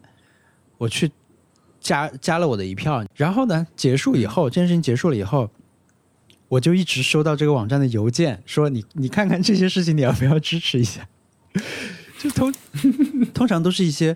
比如像保护动物啊，或者就是其他地方有别的抗议，就是说猜你喜欢你，这 这个你要不要也抗议一下？就有种奇怪的感觉。是的，对我现在给退订掉了，因为他们会发一些惨的这种动物的图片，就长颈鹿啊，这个真的很好笑。文森特，你说吧，你对轮轮轮到你的看法？我觉得轮到你了，我是回到国内才看完的嘛，前面两周不在，所以就错过了两集。昨天晚上一口气看完，我的感受是，哦，结束了，就这样了，就 也没有，嗯，也没有太多的波澜。它没有结束之前，我是很担心它会出现一种情况是，它到最后一集草草的结束，然后告诉你我我一年后出剧场版，然后再过一年再出剧场版，然后再再出一些 周边的剧，我很怕这种情况。因为之前日本就已经出现过很多这样的电视剧，它的结局是让你觉得 what 就就就结束了吗？然后最后告诉你，我接下来还会再出新的，我还会再出新的。我之前看过一个电视剧叫 Spec，就是那个什么超能力的那个、Spec 这个剧就是。就是讲一个呃呃，警察局里面有个科叫 Spec，然后他就是专门去去解决解决市面上各种超能力的人。的这样一个剧，结果他一直，我看了两季，好像我看了两季，到最后一季结束的，呃，第二季结束的时候，他的坑是没有填上，他就他就停了，然后再过一年他又出了一个，然后再再过一两年他又出了一个剧场版，一直出各种剧场版，都还是没有把最后的那个结局给给补上，然后就一直出，然后最近应该是。一年前还是几个月前，还出过那种，呃，一呃一集只有一分钟还是多少的那种一个番外篇什么的，就是一直出这种，就让我觉得你这个坑好像一直就是不打算去填，然后一直在讲别的东西。嗯，轮到你了，至少是让我知道哦，凶手是这个人，行了，我知道了。但是他最后 还是他最后还是告诉你，对我还有我还有一个前传是是去挖掘。凶手的呃呃心理过程，为什么他会变成这这种这种人？那我觉得这这后面这些我是不打算再去看了。我因为我不打算，我不知道我不知道他后面还会再出什么。因为他整个这这个其实其实这一次轮到你了，这个剧它它其实整个是两季一起出了嘛。别的别的日剧都是一季出完十集就就没了，它是有二十一集好像。它还有它还有那个。番外篇一直在呼噜放，对对对，就电电视放这个呼噜放番外，嗯嗯，对，那我会觉得他已经，他其实没有去，他其实这个剧不需要两季去讲完，但是他就是给你拖到两，然后我觉得我我偶尔会觉得我被我被他玩弄了，因为我个人很少去看什么推理剧，因为这个是被认为是推理剧嘛，我我推理小说基本没有看过。然后唯一接触推理的东西就是柯南，也没有别的，所以所以我不知道说他其实这这个戏前面他把整个公寓里面所有的人的名字，他的他的各种信息都告诉你，然后慢慢的让你去推理出主角是谁，然后网上有各种人跟着去推理，那我觉得啊，可能这个氛围还蛮好的，但是它作为一个电视剧，并不好看，它。他他其实就是不断的给你出各种的素材，让你去推理。但我看剧的过程并没有很享受，然后中间还加了很多很水。比如说到第二季的时候，那个男主角田中圭，他已经他其实蛮红的了，好像好像每一集一定要推一次他的歌。他每一次对他每一次到那边的时候，都是他在回忆他的死去的老婆，然后他那个歌就出现了。我每次到那边我都会跳过，因为因为肯定这个事情对于剧情是没有任何推进的，他只是回忆啊，他回忆他他他跟他老婆非常甜蜜的日子，然后就过了。那呃，我觉得他中间有很多这样的的部分，让他变成了两季的体量，实际上没有必要。唱歌就是一集了，对不对？全部唱歌连起来，有人做这个 cut 吗？就是。然后我我我之前。应该是两三年前，日本有过电有过一个电影叫做《爱的成人式》，如果大家有看过的话，呃，没有看过的话就不用去看了。他是他是 Spec 的导演拍的一个电影，然后 天呐，然后他他讲的是说，呃，一个一个女生，她她很很漂亮，然后她遇上了一个胖胖的男生，这个男生呃决定跟她一起生活，然后就就他们相爱了。然后一起搬到城市里，然后下面一个画面，呃，可能中间就有一段表示时间已经过了几年，然后那个男生变成了一个非常帅的男生，他已经减肥变成一个很帅的男生，然后再跟这个女生一起生活，就就讲这个男生的感情纠葛什么的，然后一直到最后五分钟才发现，原来这原来是这个女生在劈腿，他根本这两个人是不同的人，就是一他他是在同时跟一个很帅的男生和一个胖胖的男生在。在谈恋爱，但是中但是中间他的处理手法让你觉得这个男生在减肥变得很帅，然后去跟他谈恋爱。这个这个电影的海报我刚刚还打开，我可以发给大家。它的海报是什么呢？它的海报叫做呃什么呃，请大家跟我们一起保守最后五分钟，是一个这样的，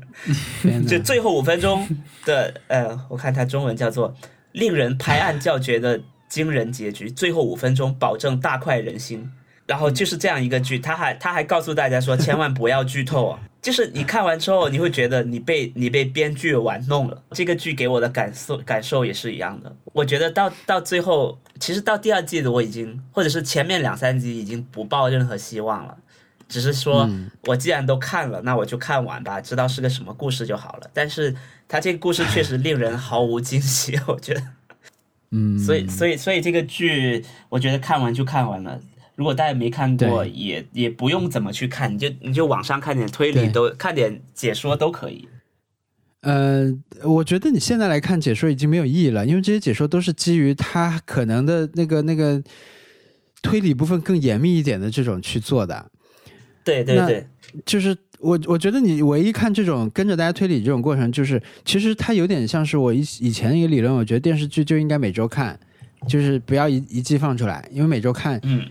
在我们小时候啊，你每周看一个电视剧，你是可以讨论的。那我觉得就是轮到你了，它可以还原了一点这种这种氛围。虽然说我们也没有嗯特别强烈的讨论吧，但是呢，有人在讨论，有人在发这种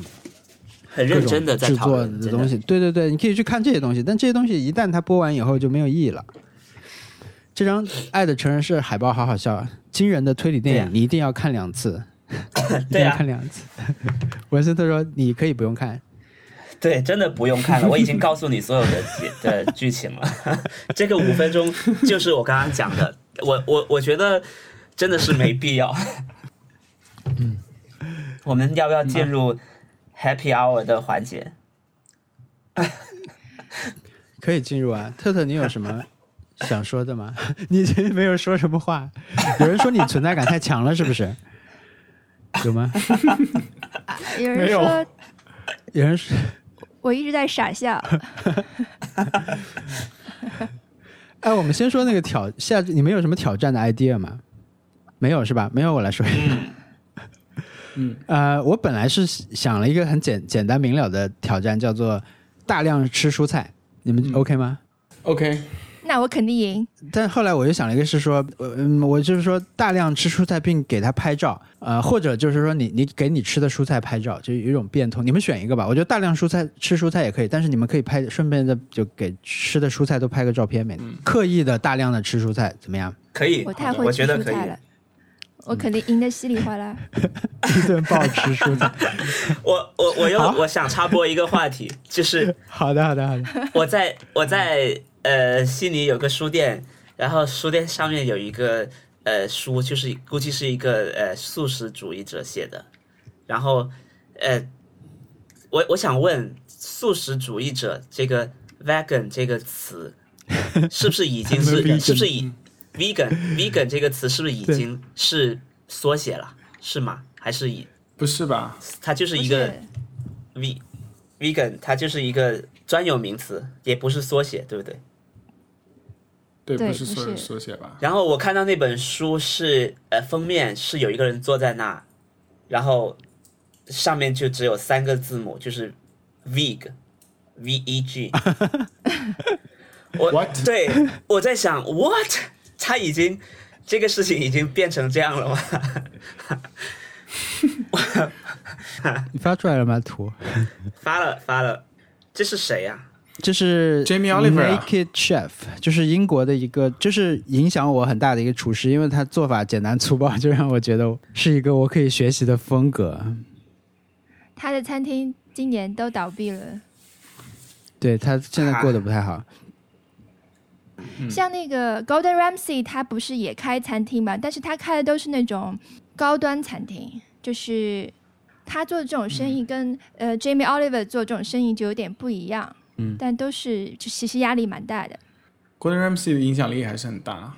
他们都是那个电视的受益者，他们两个都是 TV chef，、嗯，他们都是通过电视上了电视之后才得到了这些曝光，然后等于就是免费可以为他们的广呃餐厅做广告嘛。我我有一件事情要坦白，嗯，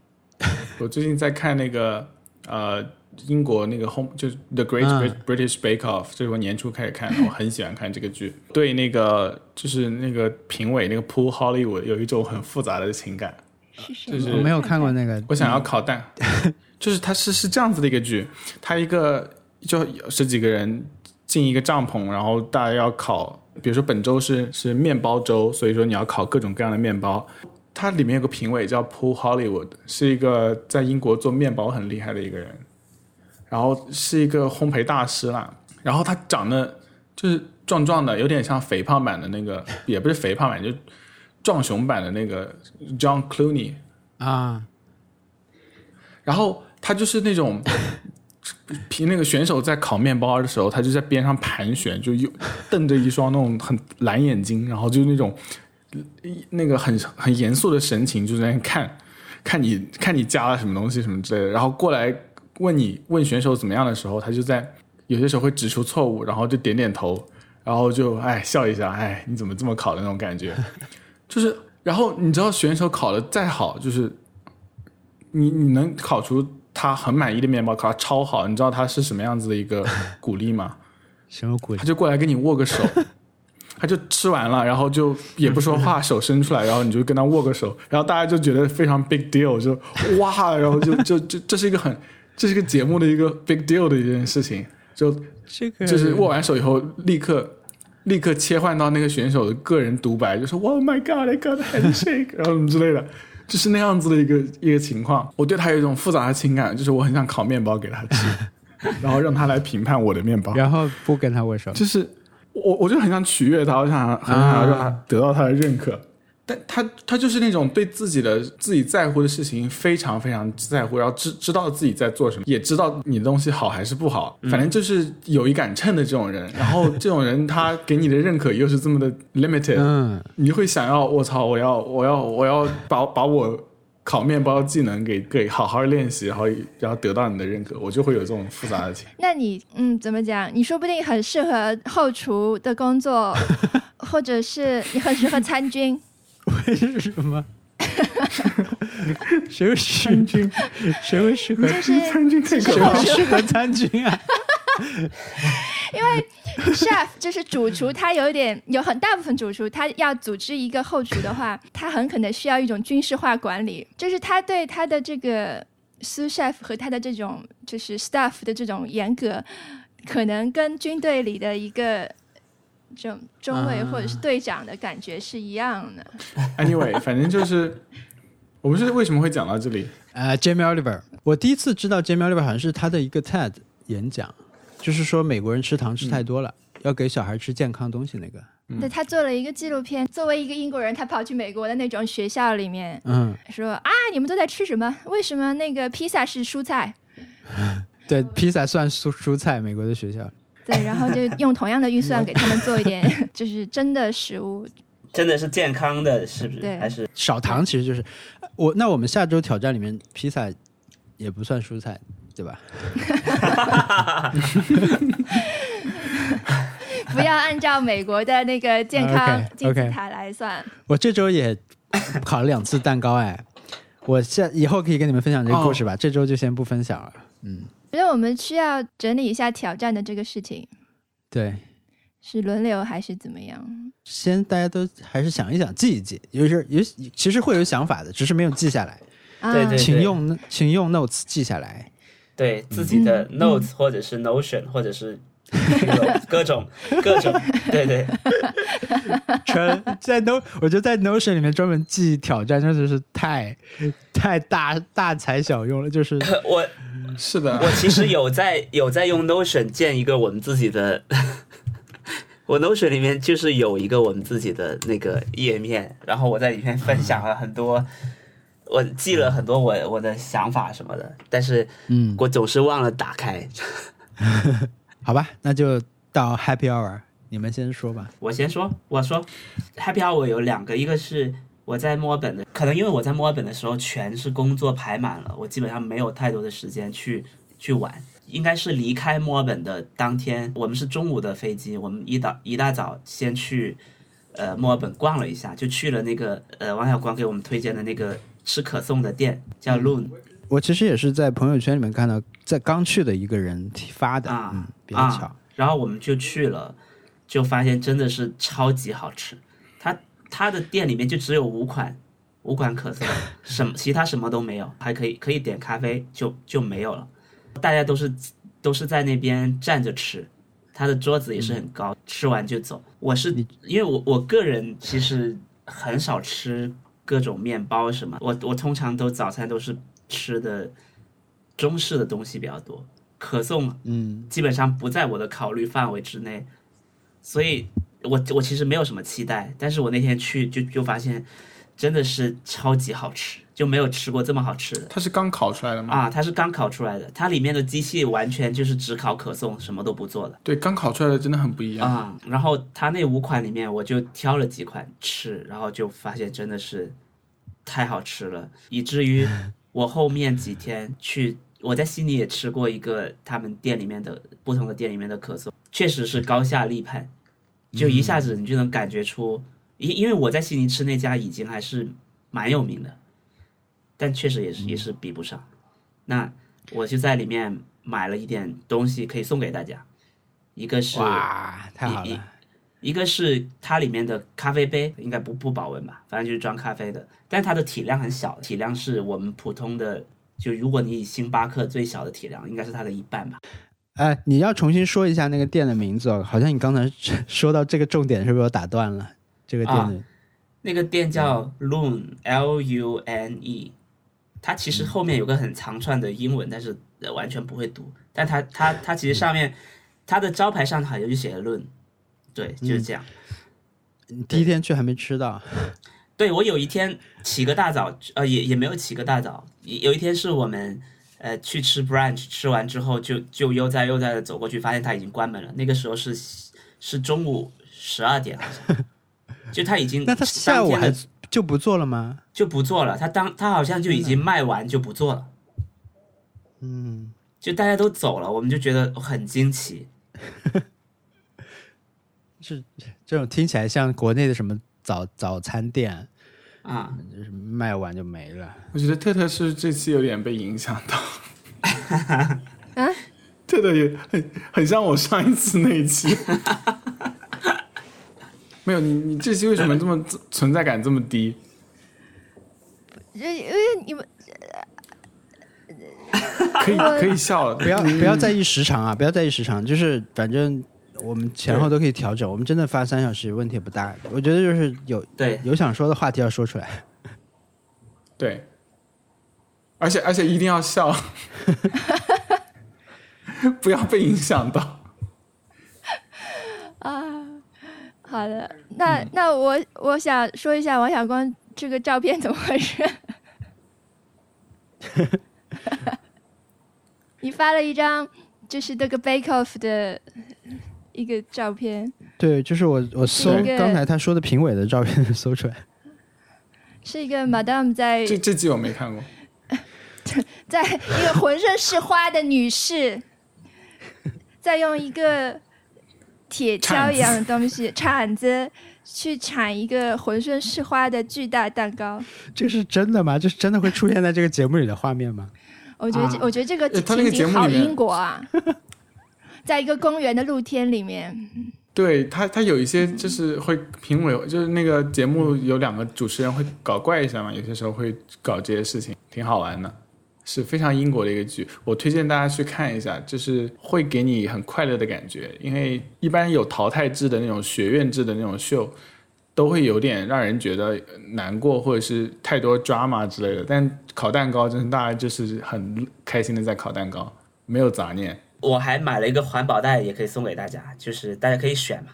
就抽中的就环保袋或者那个咖啡杯，就选一个。，选一个吧。OK，第二个 Happy Hour 是我去了悉尼，我觉得 对漫长的 Happy Hour 对对，因为因为我其实原本对于悉尼的印象不太好，因为我我前一次去澳洲的时候，我我同行的朋友他们是提前先去悉尼，然后再再过来墨尔本跟我们会合。这一次也是有朋友先去了，回来都跟我们说，嗯，就觉得很落后，很呃很像一个西村呃呃，很很像一个村对村，就可能跟都跟跟上海和呃跟上海可能没法比吧，所以他们他们就给我的印象就觉得很差。我们甚至我们甚至都在想要不要推迟几天去悉尼，好好在墨尔本玩一下。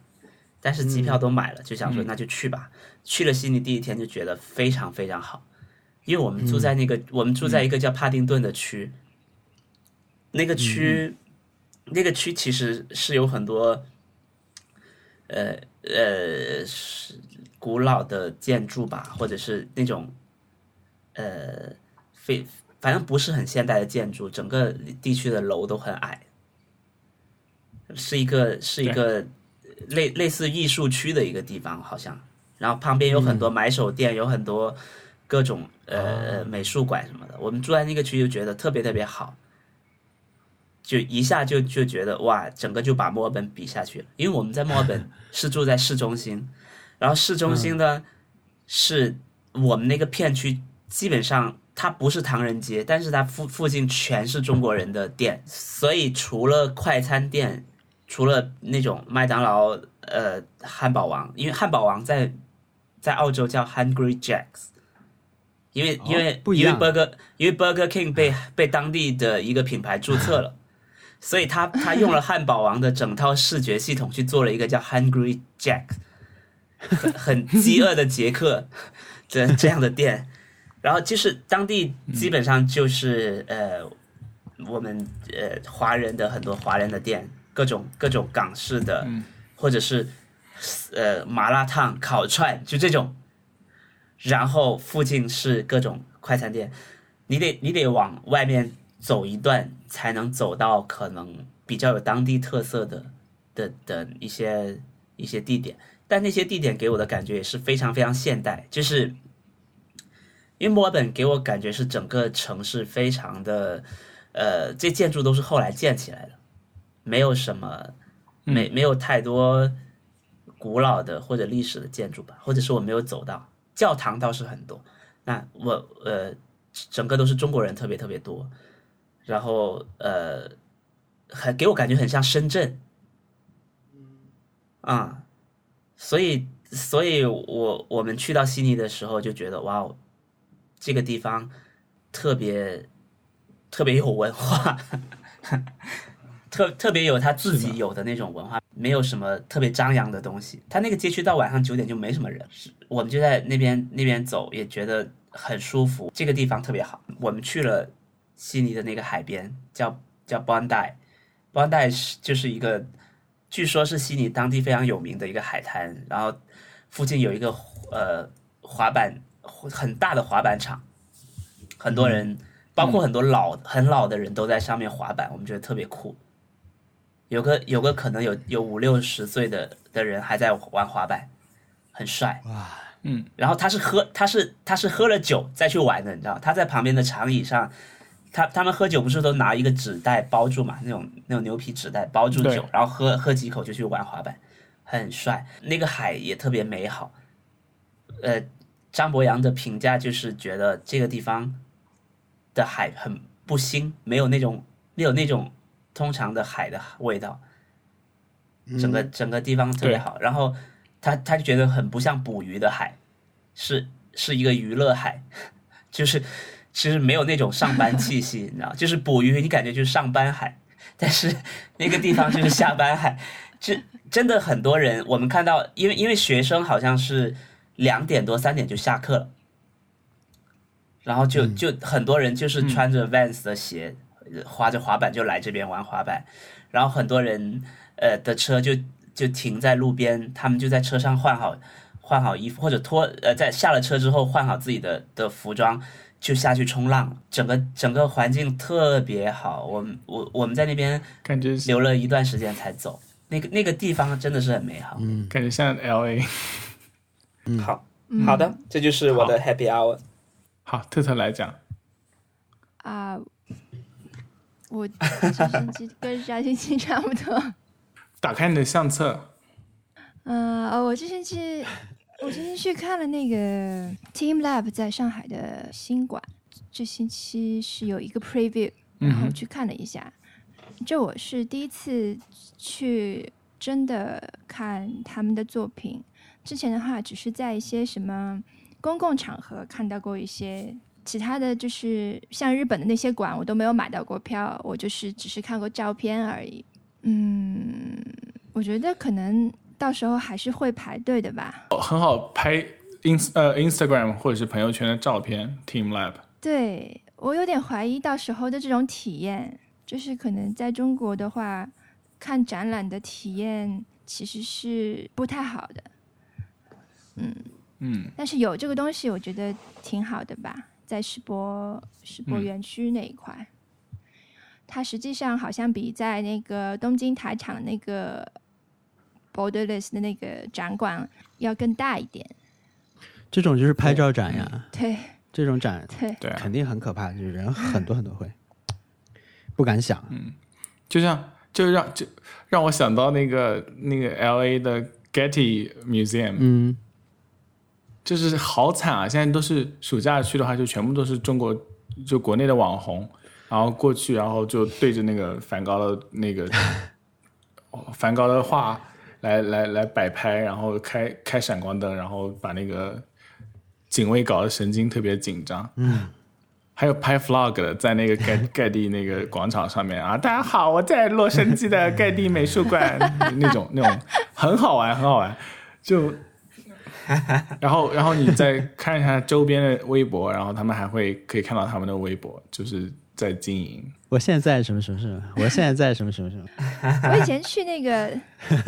叫什么 The Broad，就是洛杉矶 downtown 的那个、啊呃一个方向方的盒子一样的那个啊，对对，我去，我那个我也去过。对，然后他们那个也是排的很厉害，但不是中国人在排，是也是就是各地的人在排，一直要洛杉矶那么晒的这种气候下，在户外排队绕着建筑排了一圈，然后也是因为要里面有那个一种可以拍照那种展，反正这种展，但但盖地美术馆还是很好玩的。我我的 Happy Hour 是中秋节吃吃烧肉，OK，就本来不是一个预定好的想去的，但就那天突然，因为我们那天本来约了朋友吃饭，但后来那个吃饭取消了，我觉得我们我们去吃烧肉吧，就去了。好玩的点就 Happy Hour 的点就在，因为都说现在台湾人过中秋节都是吃烧肉嘛，所以呢。听说过，但没有实际的感受。但那天我们在那里吃，我们左边、右边都是台湾人，他们在聊天，你就觉得很奇妙。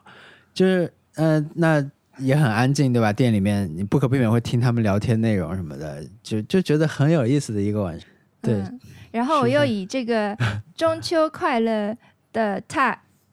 这个 hashtag 去搜社社交媒体，嗯，然后就都是台湾人烤肉的照片。对对对对对，他们其实这是是在外面烤啦，很多就嗯，很小的那种小炉子，但是很多人围在一块儿在那儿烤，就气氛其实非常好，那个很好玩一边。赏月一边吃烤肉。嗯我还问了我台湾邻居，嗯，嗯，我问他你，我就对我我就问他是不是他们从从小的的传统，他说是的。我说 真的吗？他反正后来我追问了一下，然后他说是的，就是他从小的传统。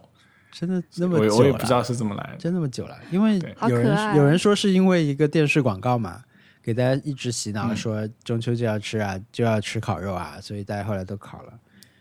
所所以真的很久了。我这周的 Happy Hour 是，我来看一下，看一下，太惨了。这周太忙了。，对对对，哎，你有没有去看那个呃《悲惨世界悲惨世界》？对我没有去看，因为礼拜四已经崩溃了，啊，是不是觉得很可惜？那就说明你真的是很忙就是真的很忙，真的很忙。对，是真的很忙，因为我我唉，反正就是我是想要去看，我在日历里面还记了，但是当时这真的是感觉头晕晕的，过去肯定会睡着，所以就没有看。要不然是本肯定本周最最开心的时刻就是那个时候了。我昨天去去朋友家喝酒了，然后就玩他的猫，然后我们玩马里奥派对，哈哈，蛮开心的。两个人的玩，两个人玩马里奥派对哦。那你们是两个人组队跟电脑作战吗？对，嗯，但是很好玩，就是马里奥派对，你一个人玩是真的很惨，但两个人玩就 OK 了。嗯，对，一个人嗯不太能玩，一个人玩马里奥派对真的有点惨，是的，因为名字就叫派对了，这个游戏，你还要一个人打开它，啊。是有多想玩这个游戏？而且是那个里面都是那种很快乐的时候，而且这个游戏这一代我不知我不知道有没有，但是它上一次出出个出在 3DS 上出过一次，那次就增加了网络联机功能嘛，我就觉得啊，是哇，这也太孤对独了，这样吧不！行啊，不要这样，就是通过网络 玩、不要这，样，而且而且任天堂的游戏机都没有语音功能嘛，你是真的是对啊，大家都在一个，因为因为如果是那个我们以前打 Xbox 的时候，Xbox 会你可以组一个派对，就叫派对，就是说,、对啊我们开一个派对，你加进来，我们这里是实时聊天的，那我们同时再打一个游戏，我们边打边聊天，这个是好一点，但是。任天堂的游戏机又没有语音功能，你不能实现这种跟别人说话，你只能看着屏幕上那个人在那里跟一个你的朋友对啊，这不行，而且还是派对，对，哪有这种远程派对？想看张博洋跟呼兰玩马里奥派对，嗯，真的。我们真的可以搞一期，就等等我回来的时候，我们可以搞一期视频节目，就我们四个人玩马里奥派对，刚好。好呀，可以的，嗯，会很好玩。嗯，是的，会很好玩。然后最后是我赢，不会的，我会在我会在这边我也会用心苦练练习。对，我现在那个节奏感的游戏已经可以玩的很好了。啊，就音乐对，你是一直喜欢节奏感的，对对对，你是一个劲敌，哎，有没有玩过节奏天国？没有，我哇我是太古达人和那，个节奏天国，节奏天国，那没有。真的大型推荐，请玩一下。好，我去玩。节奏天国，你可以现在没有什么好玩到的平台，不过，哦，嗯啊，那下次吧。你嗯。等它出新的吧，嗯。或者你反正就 V 上面有一代啊，然后都是掌机的比较多，VU 好像也有嗯。黄金版，嗯，是一个可以不看屏幕就玩的游戏，对，哦，我看到了，对，好好玩哦。玩。嗯，就超级天马行空。因为任天堂有两两三个游戏是真正惊艳我的，一个就是呃节奏天国，还有一个叫 Made in Wario，叫瓦里奥制造。就这个游戏哦，瓦里奥。对，但后来的都不好玩了。但它第一次是真的非常惊呆我，因为这两个游戏有一个很像的地方，就是它它有一个 IP 对吧？它有一个包装，这个叫瓦里奥制造。瓦里奥制造呢，瓦里奥就是那个坏的马里奥嘛，就那胖胖的、嗯黄衣服那个马里奥，呃，那个那个瓦里奥。嗯嗯，就是他被设定为任天堂家族里面相对坏的那个角色，恶作剧的角色。所以呢，这个瓦里奥制造这个游戏叫 Made in Wario，就是他做了很多游戏给你挑战，然后呢，每个游戏你只要玩三秒钟。第一次玩这个是非常有冲击力的，因为你不知道你要干嘛。你打开以后，它可能是最典型的，就是打棒球，一个球会飞过来，然后你按一下 A，你就把球打出去，对吧？你只要打出去一颗，就算结束了。就是三秒之内你完成这个任务，接下来一个下面再来，连续连续来，可能十几个任务是一关嘛，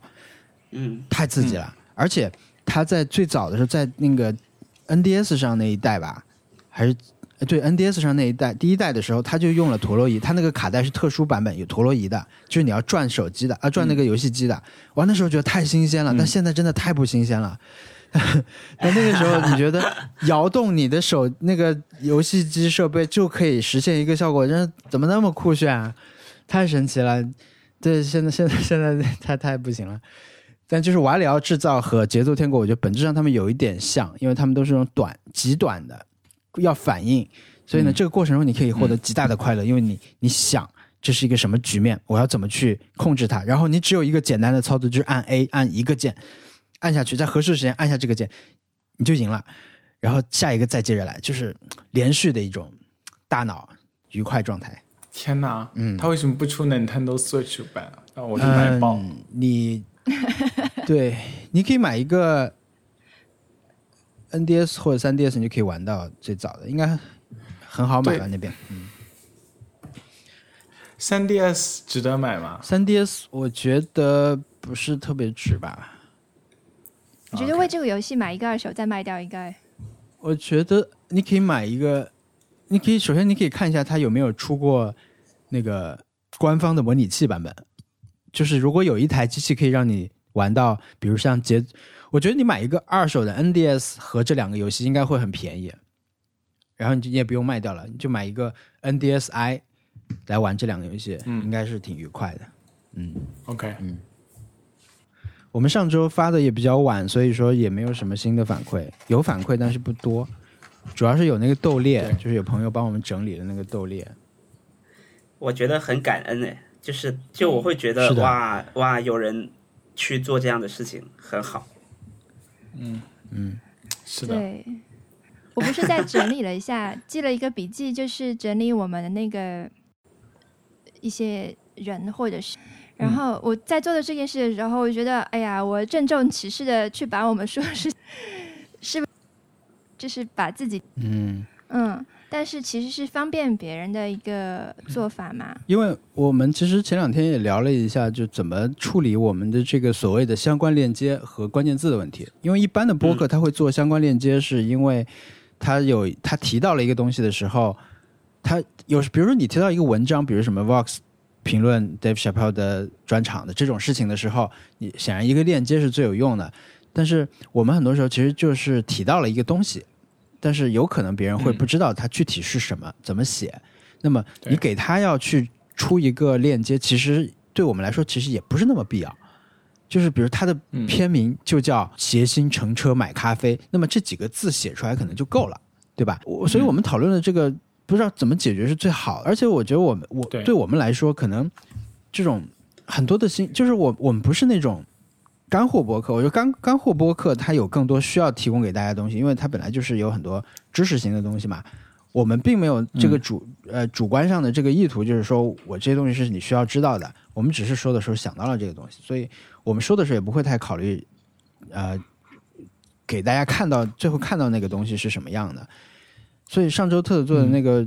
关键词的整理，我觉得是一个比比相关链接会好一点的东西，因为在剪辑时候也好，在发布的时候有有这么一句话的时候，并不会有太大负担。我并不会觉得说我我要为每一个这个都去加个链接，很麻烦。嗯，而且没有太大意义。偶尔我需要加链接，我再加链接什么的。甚至我我会觉得，其实对我们来说最好的方式就是，如果你不知道我们提到这个词到底怎么写，它这个片子到底叫什么名字，你就来问我们。你在任何一个平台问我，我都会告诉你。这这是的，这这是最偷懒的一个想法，但这是我对我们提到东西的一个一个态度，嗯嗯嗯，是的，OK，就是不用那么的好认真去那个。对，好不，知道也没关系。对，不知道也没关系。对呀、好，你来说一下那个 ending 吧。嗯，就是那啊个反馈什么的，我们就结束了。好，呃，我们这期就聊到这里。呃，如果大家有呃对我们节目有意见，或者有一些呃想要问的问题，可以给我们发邮件，我们的邮箱是 nice strike connect at gmail dot com。嗯，呃，就是来者不拒，反正呃，如果大家有语音的呃语音的反馈的话，那我们也很很欢迎。哦，然后我就在我忘掉之前，就还是要再次感谢 Eric 同学，对他这次又给我们发了一个可以让我们的音频质量变得更好的一个方法，是。然后也是有录屏和一些那个音频文件对比，例子，所以、对，所以说非常感谢这位朋友，这位朋友帮了我们很多，谢谢。你。嗯，然后你发过来的邮件基本上都是小易来回复的。我其实我看邮件也会相对比较早的看到，但我都不太回，因为我觉得小易回的都特别好。就是小易是那种，如果是我写邮件到这个的话，我希望是他回的，所以我希望对 对，还是你你可以收到小件我们都易的回复。会看，嗯，是的，但是我我我不一定会完全都回，因为有些时候就是手不顺的时候就没有回，就、嗯就会忘掉这件事情。但是我们都会看这个邮件，是的，是的，然后如果你提了一些建议的话，我们都会讨论一下。好吧。对，好，那这期就聊到这里，我们下周的挑战是大量的食蔬菜，好的 OK，大大量的食蔬菜。好，拜拜拜拜 拜拜。拜拜。嗯，食蔬菜，食蔬菜，你什么人？广东人是广东人会说大量食蔬菜。